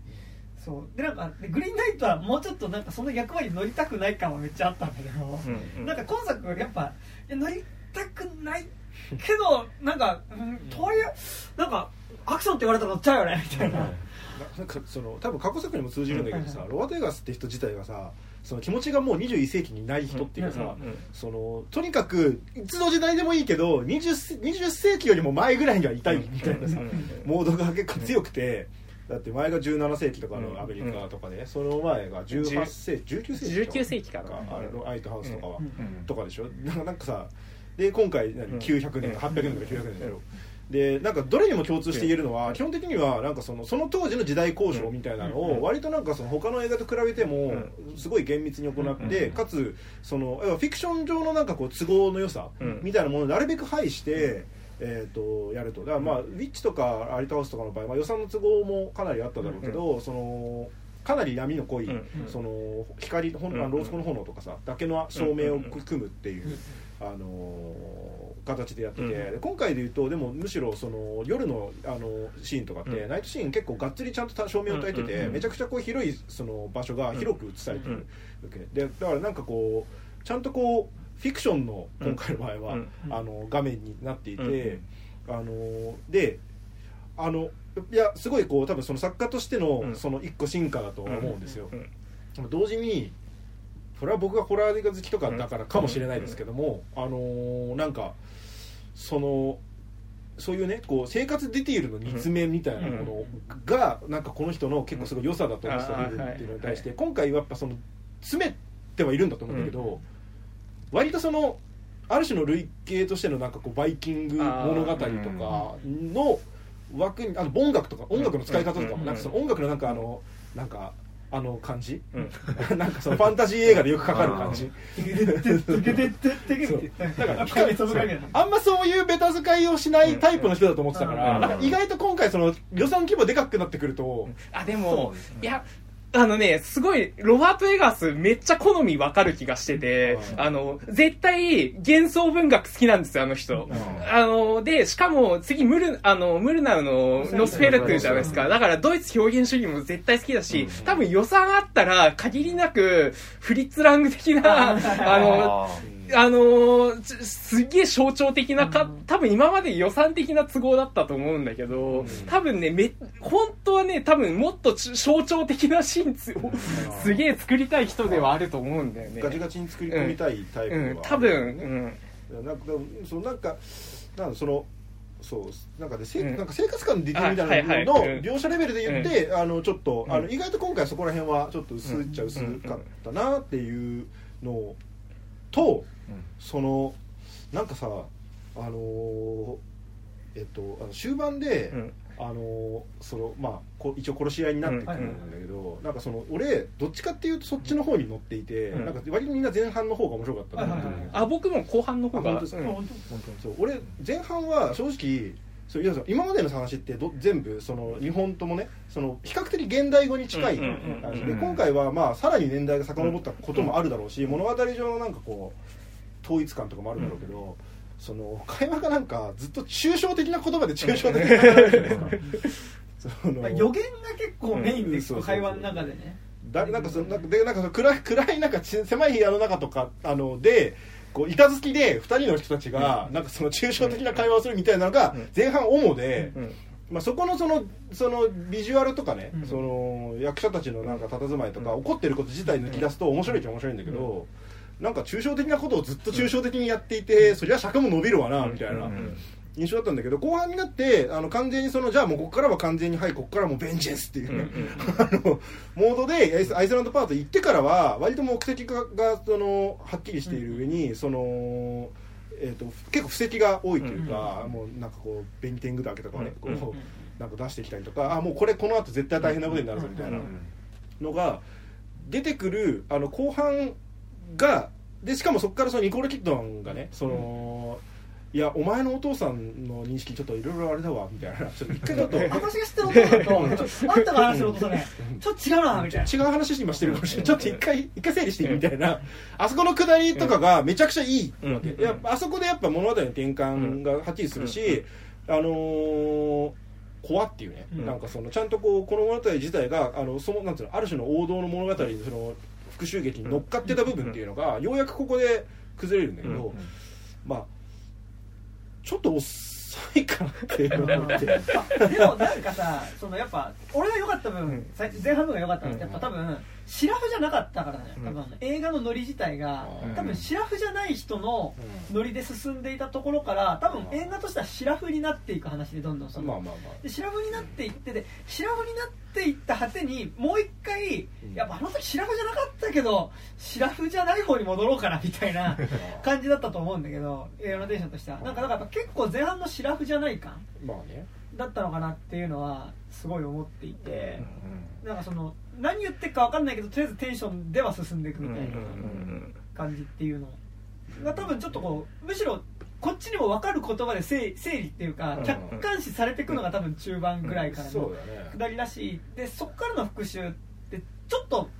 バカの復習じゃなくてさやっぱ、うん。頭使わなきゃいけないからさ、あのみんなであの正面から突っ込んできます。なんかそのめちゃくちゃテンション上げて 正面から突っ込んできます元津山三十人殺しみたいな話になるのかと思ってたら、ね。意外とその一一日一日なんかこうさ、じっくり時間をかけて。だから最初津山30人殺しかける50みたいな感じの映画じゃなんか。う。んじゃないんだ。あでも多分僕後半好きなのって、あの実は運命劇とししては、あのアイスランドパートからで全然成立するし、多分普通の演劇だったらあそこからなんだよね、うんうんあの基本的にあの仲良く家族が暮らしてたところになんか知らない若い騎士がやってきて、そうそうそうそう。であのどんどんその因縁みたいなのがどんどん明らかになっていくっていうのは、その古典的なその運命劇って、アイスランドパートだけで完結するから。焦点結の木を描かかないそう。でうん。後から分かってくる。そうそうそうそうそうそう。だからあの明らかに今作のそれまでってセットアップのための、うん。だから、だからね、まあそこで、その絵的なそのアクションシーンす入れてるのはすごい上手いなとは思うんだけど、もうちょっと、あの、そこをちょっと短くてもよかったかなっていうね。なんかね、俺なんかやっぱ前半のや理性じゃない野蛮さにこそ割となんか俺はなんかその物語っていうかもうテンション的な面白さがあったから。なんかそれ分かるんだよ。なんかむしろこう中盤からの得体の知れない男が来ててむしろなんかそれってちょっとサスペンスとかホラーっぽくなる感じするんだけどその村自体に。でその得体のまあ奴隷で入ってきた男なぜか奴隷を取ってから村で変死が続くみたいなね。でなんかそれでいうとやっぱあそこのさ最初殺された兵士がなんかケンタウロスの形みたいな感じでさ壁に貼り付けされてるところとかさもうちょっと面白殺しとかをたくさん見せていくみたいな見せ方も全然できたとかそういう映画も全然あると思うんだけどなんか面白殺しがやたら起きるこの村でみたいなあいつが来てからみたいな。でも面白殺ししてるのなんでなんだみたいな話って全然むしろなんかそこからって全然コンパクトにいけると思うんだけどなんか割と前半のそのこいつらのとはいえその彼らにとってはその主人公にとってはその立派な父親のこう、まあ、その国を治めている物語ではあるけどやっぱり傍から見た時にこれすっげえうん。バカっぽいなっていうところのやっぱ前半部分に結構やっぱすごいテンションがあったからっていうのはなんかすごいあるですねなんかね。うんなうんそうね。いやなんかその描写レベルで言ったら面白いんですよ。そうそうそうそう。ちゃんと映画として全体で見てもちゃんと面白い映画だと思うし、あよくできてるなってさすがだなって思うんですし、ノスフェラって楽しみだなとか思ったんですけど。そうでもなんかその前半部分なんかあの男たちが吠えたりなんかあの なんかしてるところとかがもう根本的に乗れないっていうかそのいやまああれはなんか本当乗れるか乗れないかのそう。気がするから。根本的に別に好きじゃない描写っていうか、俺なんかあそこのセリフの無駄に大行な感じとかも含めて、あバカっぽいなっていうので、そう。バカっぽいけどかっこいいなっていう感じだったから、今作、儀式シーンめっちゃ多いっすもんね。多いで。すね。だからああいうのなんかなんでそのなんかなんだかあんまだからああいうなんかギトギトした男たちがなんかこう大声で喋ってたら ああいうのってあんま得意じゃないか 正直それはマジであの好きなラーメンの違いみたいなところ、まあ、なんか要はラーメン二郎みたいなのがななのかなんかそのうん「しゃべんな!」みたいな。うん「ニンニク野菜油回しました。美味しかったです」みたいな。うん感じ、そう前半。うんそうね。うん、ちょっと好きな系統なんかそれだから、俺なんかその面白い映画だあの傑作であるってことはあの前提として言いますけど、あの仁義なき戦いとかもあんまりこう乗り切れないとかとかもだから男たちなんかギトギとした男たちがなんかずっとガチャガチャやってるね。顔芸とかよりもみたいな感じがいやだからやっぱ結構そこが本当好みな感じは、でそれぞれだってさそのフルメタルシャケットだってさ、うん。正直最初の訓練兵シーンとかなくても全然あの映画ってさ、あのベトナム行ってからでも作れるけど、うん。でもやっぱり正直訓練シーンの、うん。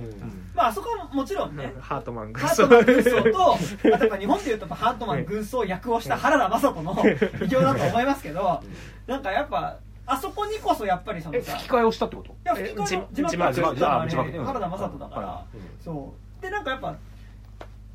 ねフルメタルジャケットもベトナムパートから全然いけるけどでもやっぱりあそこの訓練シーンにこそやっぱ映画的なテンションってあるじゃん。ていうかそのいろんな魔法がかかった結果、誰も後半のことあんま覚えてない。って いや覚えてますよ後半だって。ミッキーマウスマッチ流れいるやそうだけどそれさ最後だから。それ最後だから。トイトイレで自殺するところぐらいでなんか映画としてはなんかいか終わっ微笑みデブが死んでからなんかミッキーマウスし、ま、マジで更新してるあでもあのちゃんとあそこのさ塹壕戦みたいなところはさ、ね、ああったんだけどでもやっぱ最初にあのこう口にこうさライフルをつけてニヤって笑って微笑みデブのところとかね石鹸でみんなで微笑みデブ殴るところとかさなんかドドーナツ一人で食わされてるところとかさ。前半にテンションが集中しすぎてる結果、そう後半もちゃんとよくできてるし面白いんだけど、なんかよくできてて面白いくらいじゃもう味気がなくなるちょっと小鉢が前半に集中しすぎ映画ね。めっちゃ味の濃いね、小鉢が。だからなんかこうそそのなんかこうそういうとことなんかいわゆる物語的に進んでいく組み立てられてるところのなんかどこにこう面白さを見るかって正直好みの問題でしかないと思うんだけどそれはそ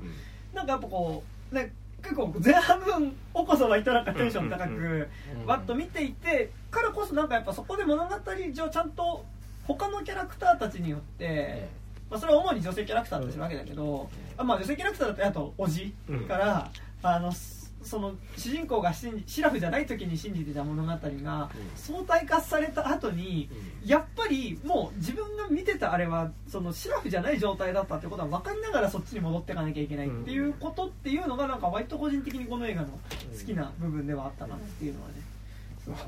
あのなんかおじのさそのポジションもさ、なんかじゃあそれそれはなんつうのそういうこう男たちのこうパワーゲームからうん。降りたんだっていや聞こえはいいけどさ、悪人の子は悪人だなとか言ってたじゃないですか。いやその まあ全然降り全然降りてない。よっていうか、あの人も全然降りてないし、多分、なんなら、その、血がないから、ん。あの、忠誠が得られなかったっていう可能性はあるよね。あそれで、そうそうそうそう。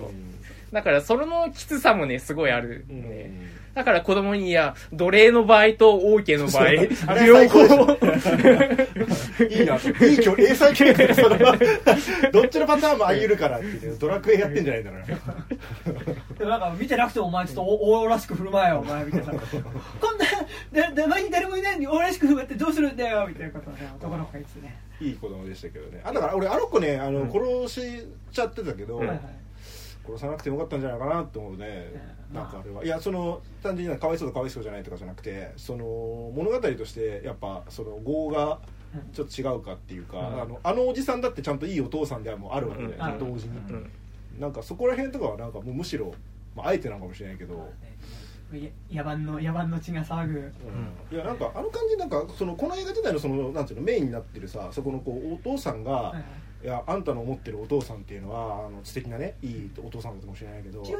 むしろ悪人なんだよっていうくだりまあ、冷静に考えたらさ北欧神あのマイティーストバトルロイヤルもそういう話だったからさなんかす好きねって思ったけど、あのいやでもなんかねそのあれ自体はいいと思うんだけど、でもそのおじさんの側もさあのそうであるわけじゃないですか。そのお前のお父さんは善人だと思ってるかもしれないけどってまんまあの幼いさあの子にも言えるわけでしょ、でもあの子は多分自分のお父さんのことめちゃくちゃこうかっこいいうん最高のお父さんと思ってるわけじゃないですか、だからなんかこうあそこでこうあっさりなんかそのニコリ・キットマンと一緒に殺すのがさ、うん。なんかしかもついでみたいに殺すじゃん。なんかでも後ろからね「よくも!」みたいな。そう「クサクサクサじゃねえんだから刺し方クサクサクサってチャチャッキーとア女子以外に見ないスピードでぶっ刺しまくるっていうのがあのあれはいいんだけどそうあの後ついでみたいに殺してでまあそこは倫理観の高さだとも思うけど、あの死体もまともにあんま映さない。みたいな、で別に映さなくてもいいんだけどいやそうなんかもったいない扱いだなと思あって。まあでもあでも、あのーんバイキング製がインストールされたやつは、この代で全員終わんなきゃいけないっていう。うん。なるほどねもうそうか。あそこだってもう誰も残ってない。そうそう。も男はもう俺たちの代で男は全員死のうぜっていう映画でもあるから今作って。あの後のあの村ってさもう終わりだよね。あの火山噴火して。火山はあれずっと噴火してるんじゃないの？いやいやそそんな近くにあんの？かか活火山ではあるけどなんかそのなんつうの？別に。モルドールみたいな感じじゃないの？あの、まあ、常に火吹いてるみいたいな。やいやあんなでもさあそこまでの噴火しちゃったらもう無理じゃないの？あそこはでもまあなんか抽象的な空間だったから。噴火したかどうかわかんない。まあほぼだ断交みたいな感じだ。よ ねいやまあな。うんあそっか。まあいやいいんだけどさ。いやなんかあそっか。でなんかでもあとさ多分この映画言うてさ出てくる人たちさ、うん。みんな多分自分の側に利があるとうん。思って戦ってるから、うん。なんかその意味じゃなんかこう、あそこで男の子殺すのも、うん。多分彼もさ、うん。彼から見たらあそこで来た主人公ってさ、自分の立派な父を殺しに来たさ、うん。ね、やっぱその侵略者っていうのはそのうん。前に来た存在なわけだから、なんか彼もまあ正直その復讐ゲームの、うん。まあ、1プレイヤーだよなと思えば、まあ殺されるのも、うん。まあ殺されるっていうか殺し屋に参加した結果殺されるっていうのは、ままあなんか一つあるのかなっていう。気もね、面とかとかと同じ視点でさ、う。んあのガキだろうが何だろうがうん。男としてるそう。そうだった以上は。イーブルである。っていうお前にも責任はあるみたいな。ででそれは俺たちの代で終わらせ終わらせなきゃいけない炎の王国みたいな話だもんね終わらせようだけどなんか終わらせに行った先では割となんかお前ら楽しそうだよなみたいなそうそうそう。感じなのがなんかだからこの映画割といい部分だなっていうのが。そうだよね。親父たちおめえらで最終回やんなよっていうその,、うん。その最終回に子供たちも参加させてやれよって思うよ。だからだからすごい。やるならそこまで描いてないけどさお前ら結局憎いとかさ、うん。その復讐だとか言ってさ怒ったり悲しんだりしてるけどそれも含めて意外と楽しんでるっていう、うん。なんか感じなのがなんか割とこの映画のまあね。すごい皮肉効いてる部分だし、うんなんかあ確かにそうかもみたいな、うん。でだって結構あらゆる物語が結局さ、自分のその最愛の妻を殺された復讐だ狼うん。一頭子連れ狼とかさ、その何にしてもやっぱそういう復讐のきっかけってあるし実際にそういう目に自分があったらね。うん。そのそれは復讐っていうのは、まあ、その何かしらその気持ちをどうにかしたいっていうのはあると思うんだけど、でも少なくとも物語で見せられる時にとはいえそれって楽しいよね。うん。てかその役割自体楽しいよねっていうことでもあるような気するから、今作ってなんかある種そこを臆面もなく映してた感じっていうのは、なんかそれしなんかそれを思うとなんかとはいえやっぱ魅力的に見えちゃうっていうのはなんかやっぱ意図してるところなのかなって気もするよね、なんかその。ある種のだからその生きていく上でのモチベーションみたいなうんものっていうのを、まあ、各自がいろいろ持ってるけど、まあ、それを、まあ、否定されたちょっとやそっと否定されたぐらいでね、それを捨てることもできない、有害なモチベですよ。生きてくるいやだから 有害なモチベ、まあある意味一貫してんじゃない？その意味では、うん。有害であろうが何だろうがモチベーションはモチベーションだし、うん。ね、なくなるわけもないっていう、うん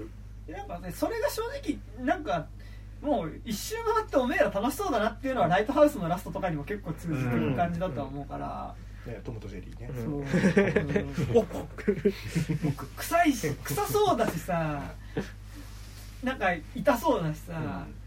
なん。か一切楽しくなさそうだけどさ、お前らそうしてるの意外と好きだよねっていう、なんかもはや楽しそうだったじゃんライトハウスの最後そうそう。なんかって感じっていうのはすごい今作も最後さ「せーのガチー」みたいなさうん「おじさんガチー」みたいなさ。あの首切れるのとね。だ最後さあの馬乗ってバルハラに昇天していくので終わるからさライトハウスはちゃんとその何？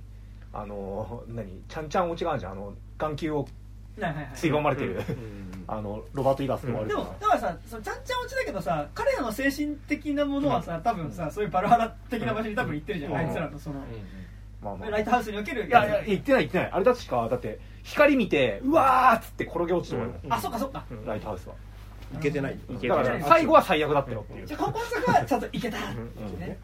ことだっていうのねそうでもあとなんかちょっと細かいところでさなんか今作やっぱその剣の描写めちゃくちゃ丁寧だなってその刃描写めちゃくちゃ丁寧だなと思ってなんかやっぱ最初のさそのやっぱなんかその結構映画とかってさ、うん。え剣こうさうん。殺人っていうか見るとさその刀を見るとさなんか割と一発で刀ちょっと触れただけで死んだりとかさ、うん。はい触れただけで違うビッシャーみたいなさ、うん。いやめっちゃよく切れるみたいな、うん。これすごいなみたいな。刀すごいなって思うけどさ今作やっぱその切るっていうかほぼその王だと切るっていうことが割とセットになってるっていう描写をちゃんと前半で見せてて、だからあのお父さんがおじに首を切られるシーンってやっぱ一撃じゃ切れないんだよね、あーそうねで何回も剣振る3発目とかでちゃんと首がゴロンって落ちてて、うん。なんかだから要はその、まあ、言う言うたら中世の剣なんて、まあほぼねあの鉄の塊でしかないから、切るっていうのがスパッっていうよりは何回もこうなた振り下ろして切るような、っていう。うん。ね、感じにそう近いっていう切れ味の刀だっていうのを見せておいた後に今度主人公がもうめちゃくちゃすごい妖刀みたいなの手に入れた時に、うん。それは一発で首切れるんだよね、うんっていうのなんかちゃんとやっぱそこで切れ味の違いを見せた後にやっぱ最後その主人公がさ、うん。あの自分の母親を殺そうとする時にさ、後ろから男の子がさ出てきた「母さんを離せ!」みたいなさぐさぐさやってるとさやっぱそんな大のちっちゃいぐさぐさでさ、うん。やっぱりあそこまで屈強な人っていうのはそんなに効かないみたいなこととかってさ、結構なんかそのまあひいてはやっぱ最初主人公が最終的に見ているのはやっぱ妖刀の切れ味がやばいっていうのを見せる上でやっぱりなんかその最初にお父さんの首が一発で切れないっていうのを見せてるっていうのは結構重要だったなっていうのをなんかすごい思ったですねなんか。確かにね。うん。だから逆にで主人公がさ最初なんかこうバイキングになりましたでさ襲撃した時にさ村入る時になんかちっちゃい手刀みたいなのでさ、結構何か殺してくるんだけどさあそこはあそこでやっぱちゃんと多分訓練してるから一発で刺して殺せてるんだなっていう感じが、あの鼻鼻をねうん。そぎ落としてそうねあそこねよかったねあれね。であいつがさそのなんかで主人公がその村からさその父親が殺されてさ脱出するときに、まあ、ああ息子を殺せっつってさ追っ手がかかるんだけどさ、でその追っ手かかって逃げるときに、ね、自分のことを取り出されたやつの鼻をピッて切って脱出するんだけどさ、その後もう一回何十年後かでそいつが出てくる時さ鼻かむときにさあのなんだろうあの鼻切られた側面切られた結果さなんかその手鼻を噛むっていう意味ではさ、めちゃくちゃ手鼻噛みやすい鼻。に前に向かって鼻水を飛ばすっていう鼻の噛み方をしてるのはすごいいいなと思いましたね適応してるね。ああ便利便利みたいな。で多分あの一件でちょっと出世してるっぽい あちょっと息子をね あのうん殺したからっていうね。そうそうそうあれってだから殺してないけど殺したよみたいな。海落ちたからって。うん。言ってたから、あお前海落としたんだ。ダメだちゃんと確認しないから。だからやっぱちゃんとさやっぱ映画見るために思うけどさ、うん死体の確認はね。ちゃちゃんととどめさせっていうのがさ、毎度のことを思いますねなんかね。まあでも今作はさあれ逃げられちゃったからさしょうがなくさ あの逃がしましたとか言逃がしましたあ言えない。言えないから。うん言った手前自分が首を落とされるからさ。でもなんかやっぱそういう職場環境はよくない。いや良くない。あやっぱちゃんとさミミス報告したらさああのあ逆に褒められるみたいななんかそういうニュース見たよ。なんかあの飛行機のなんか点検する人がなんかこうなんか重要なちっちゃいミスをなんか報告したことによって逆に昇進したみたいなニュースをねはい。3年くらい前に見ましたよいやなんかやっぱさそういうのじゃないとさ、うん。だからそういうことだよ、うん。あれは職場環境の問題でさ、ええ。完全に。うちの職場でもあのなんかミスとかインシデントとか発生したら、あの速やかに報告いただきありがとうございますって言うからちゃんと上の人たちはね。そういやそそれそれをやっぱしてなかったのがよくない。おじとかがね。おじが。だからあの鼻を取られちゃったやつが「すいません逃がしました」ってあ速やかにあの報告いただきまあ、ニュースだったら、あ、オッケーオッケーオッケーまだまだあむしろむしろありがとうね。むしろありがとうね。すいませんあの長男殺されました。と かあありがとう報告ありがとうとりあえず。に報告してくれてありがとうねとりあえずありがとうね。どうしようかみたいなこと言ってれば、あわならない。そうなんだねやっぱ隠蔽がね組織をどんどんダメにしていくダメにしてるからね。やっぱあの力で抑圧したところで。でもしょうがないよね、やっぱバイキング。バイキングは絶対。殺されるからね。うんそうそうこう言ってるうちに。いやでも正しいとか正しくないじゃなくてさ、やっぱあのバイキングじゃん俺らってのが多分あるじゃん、なんか。間違っなんかミスったやつがいたらやっぱさ、うんそれを殴るのが間違いだったとしてもさやっぱ殴りたいみたいなバイブスはさ、そうね。彼らからはね、うん。ありました。ていうかまあ隙を見せたら死ぬ世界観だからさ。それはね。だってね横にいたさなんか釣りしてるおっちゃんとか殺して楽しそうにしてたからねあいつらね、もう言いたくねえこんなとこって。割とみんなこういろんなさモブの人たちをさついでみたいに殺してくる、あれはすごい良かったですけどねすごい、まあやっぱ半分人間じゃない人人だからさ、うん。犬だからさうん、俺たちは犬だわんみたいなさなんか狼の男みたいな技使ってましたもんね。なんかあの犬襲撃させたりとかねカラス襲撃させたりとか。なんかやっぱあのカラス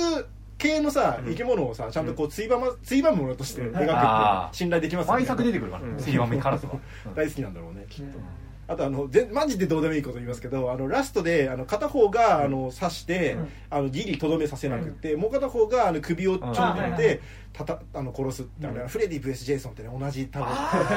完結の仕方でね。じゃあこれ最後首そうのあの後方に来てるってあのおじさんの首を持ってね あの最後もう一回こうあのィンクして。あアレクサンダー・ステアスカルがあのこうこうやって歩いてきてウィンク首がこうウィンクしておじさんの首をウィンク。でもう完璧でしたね。あれだよなんか徹底しておじは首切りで殺そうとしてさ、うん。主人公は徹底して心臓に刺すっていう殺し方をしてたから、なんかその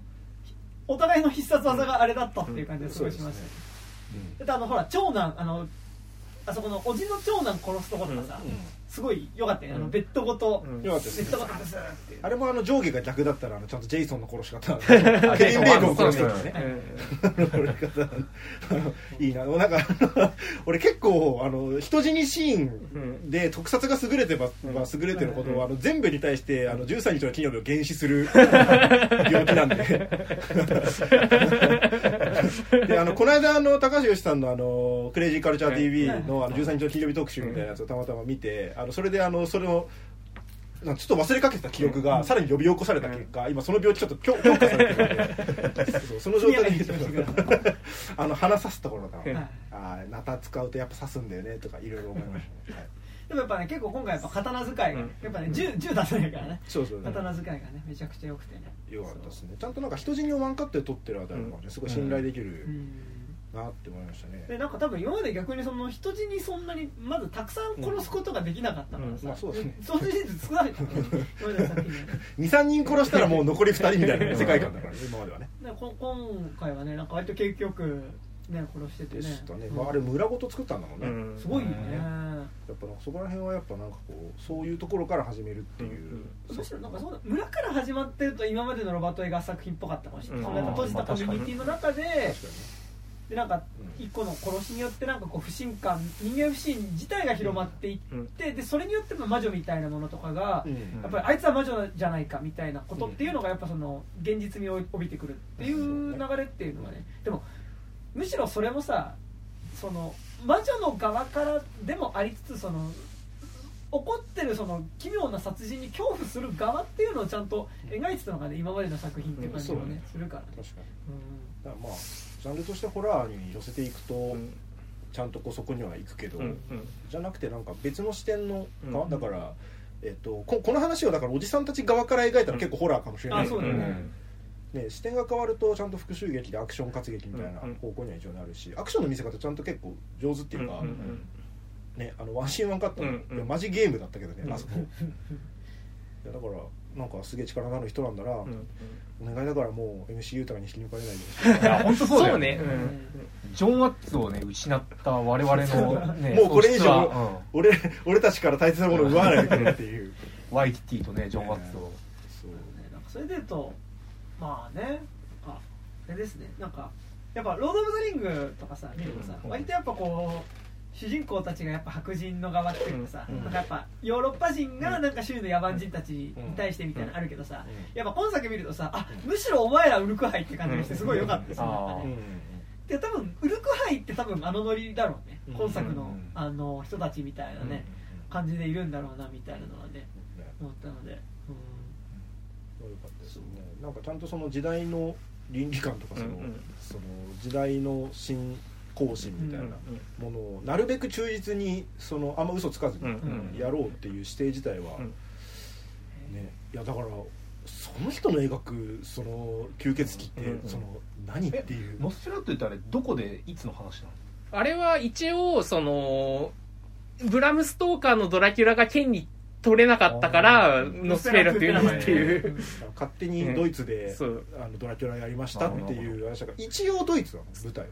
えちょっと過去の？ノスフェラトゥって舞台ドイツだっけあれって。いやどうどうだっけ？どっちだっけね？だいぶ見見た前だから。えそれってムルナウ版とあのあれあいつあいつ版を見ときゃいいの？あのあのキンスキーが出てるやつあえーとあえーあコッポラのあコッポラコッポラじゃない。あのや闇の奥の人の闇の奥じゃなくて、あのフィッツカラルドの人、うん。うん。あヘルヘルヘルツォーク。ヘルツォーク。うん。両方見ときゃいいのか。まあまあ。見見れるまああとあれじゃない？あの普通にユニバーサルのドラキュラ。キュラ。ラあうん。ー。一応ね、うん。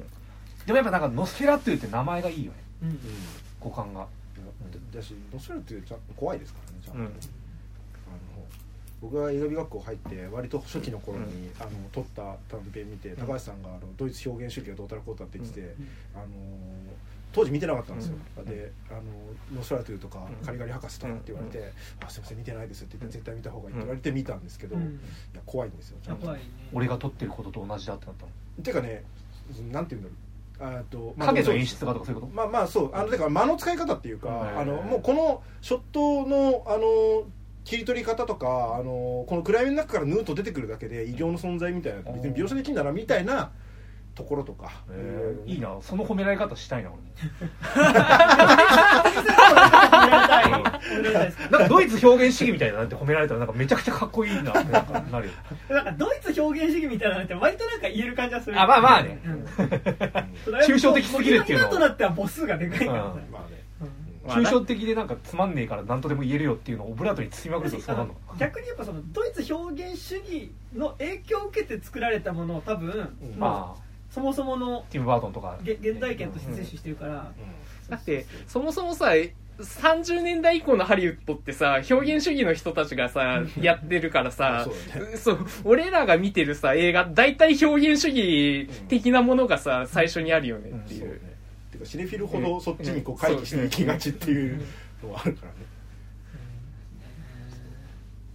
まあ楽しみですって感じです。ね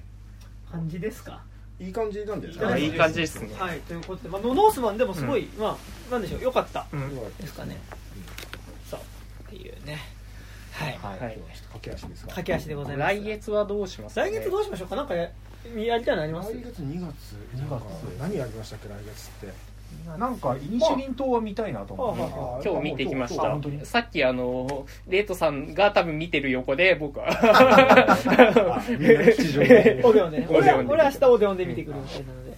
いや俺さすげえ全然関係ないけど文句言いてえのがさ、うん。あの最近東宝シネマズが、うん。なんかポイントを使って席を取れるのの各回の上限が設定されて。あ結構前からですよあそうなの？うん。なんかもうさ最近さなんかあのポイントがすげえ溜まってるから、うん。それでイニシェリン島見に行こうと思ったらなんかもう初日とか土日とかは全然取れなくて。へええなんか結構3日前とかにもう決め打ちしないとダメだみたいになってすげえ不便なんですよ。そう。いやなんか結構そういうもんらしいよ。ね。困るな。いや困りますよね。もうイニシェリンとああとさあのあの人えっとフレンチアルプスじゃねえや。アルプススタントじゃねえや。フレンチアルプス。フレンチアルプスで起きたことの監督のさあうんのあのこの間パルムドール取ったやつ。もうやるよね。何？なんとかかんとかって逆転のトライアンあそうそうああはいはいはいはいはい。それね。オデオンであれかかってたわ。かがつちょうどね。マネマネマネみたいな。はいあの掃除ななな掃除婦かなんかの人がサバイバルでねめっちゃにあーあそうあれめっちゃ面白そうだね。面白そう。あれも良さそうですな。あれフェイブルマンズは3月だっけ？3月。です3月だからね3月はねマジ玉が多いから。バビロンじゃね？ああチャゼルデミチャデミチャね、まあデミチャはねまあみんな一加減あるから。全員。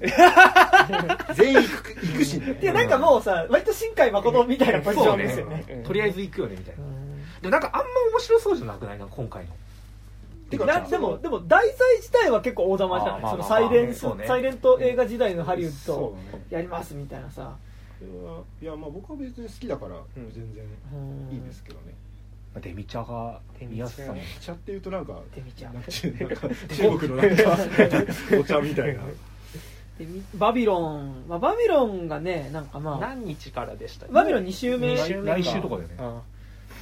そうですバねビロンとあとでも意外とないんだね。なんいやかそのまああと興味ある人がいればだけどベネデッタ。あーあベネデッタ絶対見に行くなベネデッタあとあれかボーンズオールか。あ何それ？ルカ・ガダニーノあああったね。あとは別れる決心もありますよ。別れる決心でなんだパクチャヌクあはいはいはいはいはい。意外とまあそう考えると、うん。なんかその超なんつうの大玉っていうよりはなんかこうあでもあれもあるのか、ジョージ・ミラーもあるね。アラビアンあはいあ、はいまあ、へーじゃあアラアラビアか、結構公開規模どうなんだろうね、うん。結構いいい結構いいい月だね。うん。まあ、なんかそれ比べてみるとちょっとデミちゃんはまあいいかなみたいな。うん。いやでもどうなんだろうね。やっぱなんかうんみんな揃ってやるってなると結果的になんかその集合地としてのデミちゃんみたいなデミちゃん？感じもあんのかな、まあ、まあ、文句も言えるしデミちゃんみたいな。うんなんか文句言っても別に傷つく人がいないデミちゃんみたいな。気づい。ているかもしれないんだほらだってデミちゃんなんてさそんなさもうどうせ褒める人いっぱいいんだからさ、うん。ここでちょっとなんかデミちゃんの悪口よくない。よくない。なんかそんんななんかさいや意外とそうやって言ってなんかみんななんかこうぼんやりこうけなすからそういうのによって傷ついてるよ多分チャゼルは。いやでもさいやちゃんと言ってほ褒められてんだからちゃんとデミちゃんはさ、いいでしょそんな。おい誰に対してけなしてる人は誰で？褒めてる人は誰？なんかなんかさけなすけなすけなさないって言うとあれだけどさやっぱそのちゃんと良くなかったとか良くなかったっていうところはやっぱちゃんとそれはそれであった方がいいじゃん。まあまあまあ。それなんかそれみんなが良かったって言うから俺も良かったって言う。からそれはねうん。それちょっとそれは問屋がそうは下ろしませんよけどね。まあベネデッタベネデッタも2月かな。のかああマジか。結構多いな、ベネデッタはなんかもうちょっと公開規模どれぐらいなのっていうのはありますよね。なんか正直「バーベンだわーい!」みたいな人ってさ、どれぐらいいんのっていうのでえーなんかあれです。でもあのー俺チャゼル好きで僕好きですけど、うんうんチャゼルに対してうん。もう言うことがうん全員決まってるような気がしてて、ああ まあね。うん。まあね、うん。だったら逆転のトライアングルとか、うん。なんかそのちょっとなんかもうあんま予想がついてないやつとかの方がなんか俺楽しいかもしれない、うん。確かに。で逆逆転かベネデッタか。あとまあロレンス。ロレンスじゃねえや、アラビアンナイト。アラビアンナイト、アラビアンナイトまあね、うん。ねジョージ・ミラーなんてね、うん。もうそんなん大好きマン。いやまあ人によると思いますよそれも、まあうん。いろいろあると思いますけど、大好きマンまあその辺でいいんじゃないですか、うん。なんとなく、ねうん。どれがいい？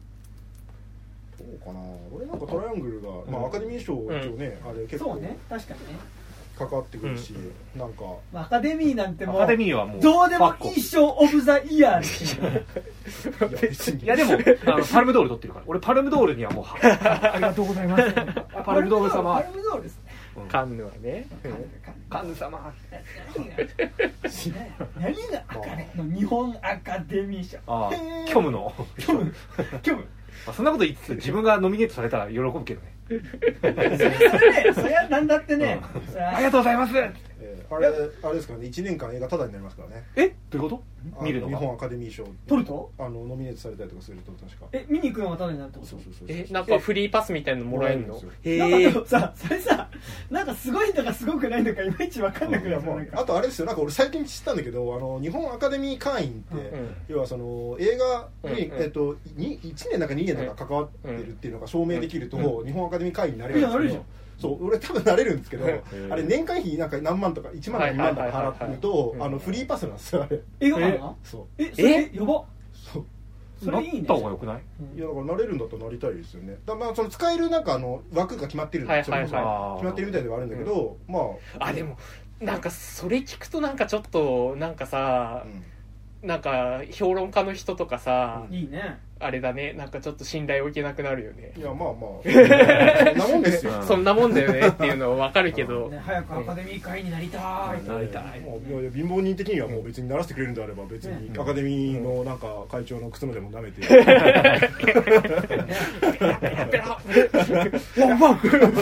全然やりますいつでもデフォになる。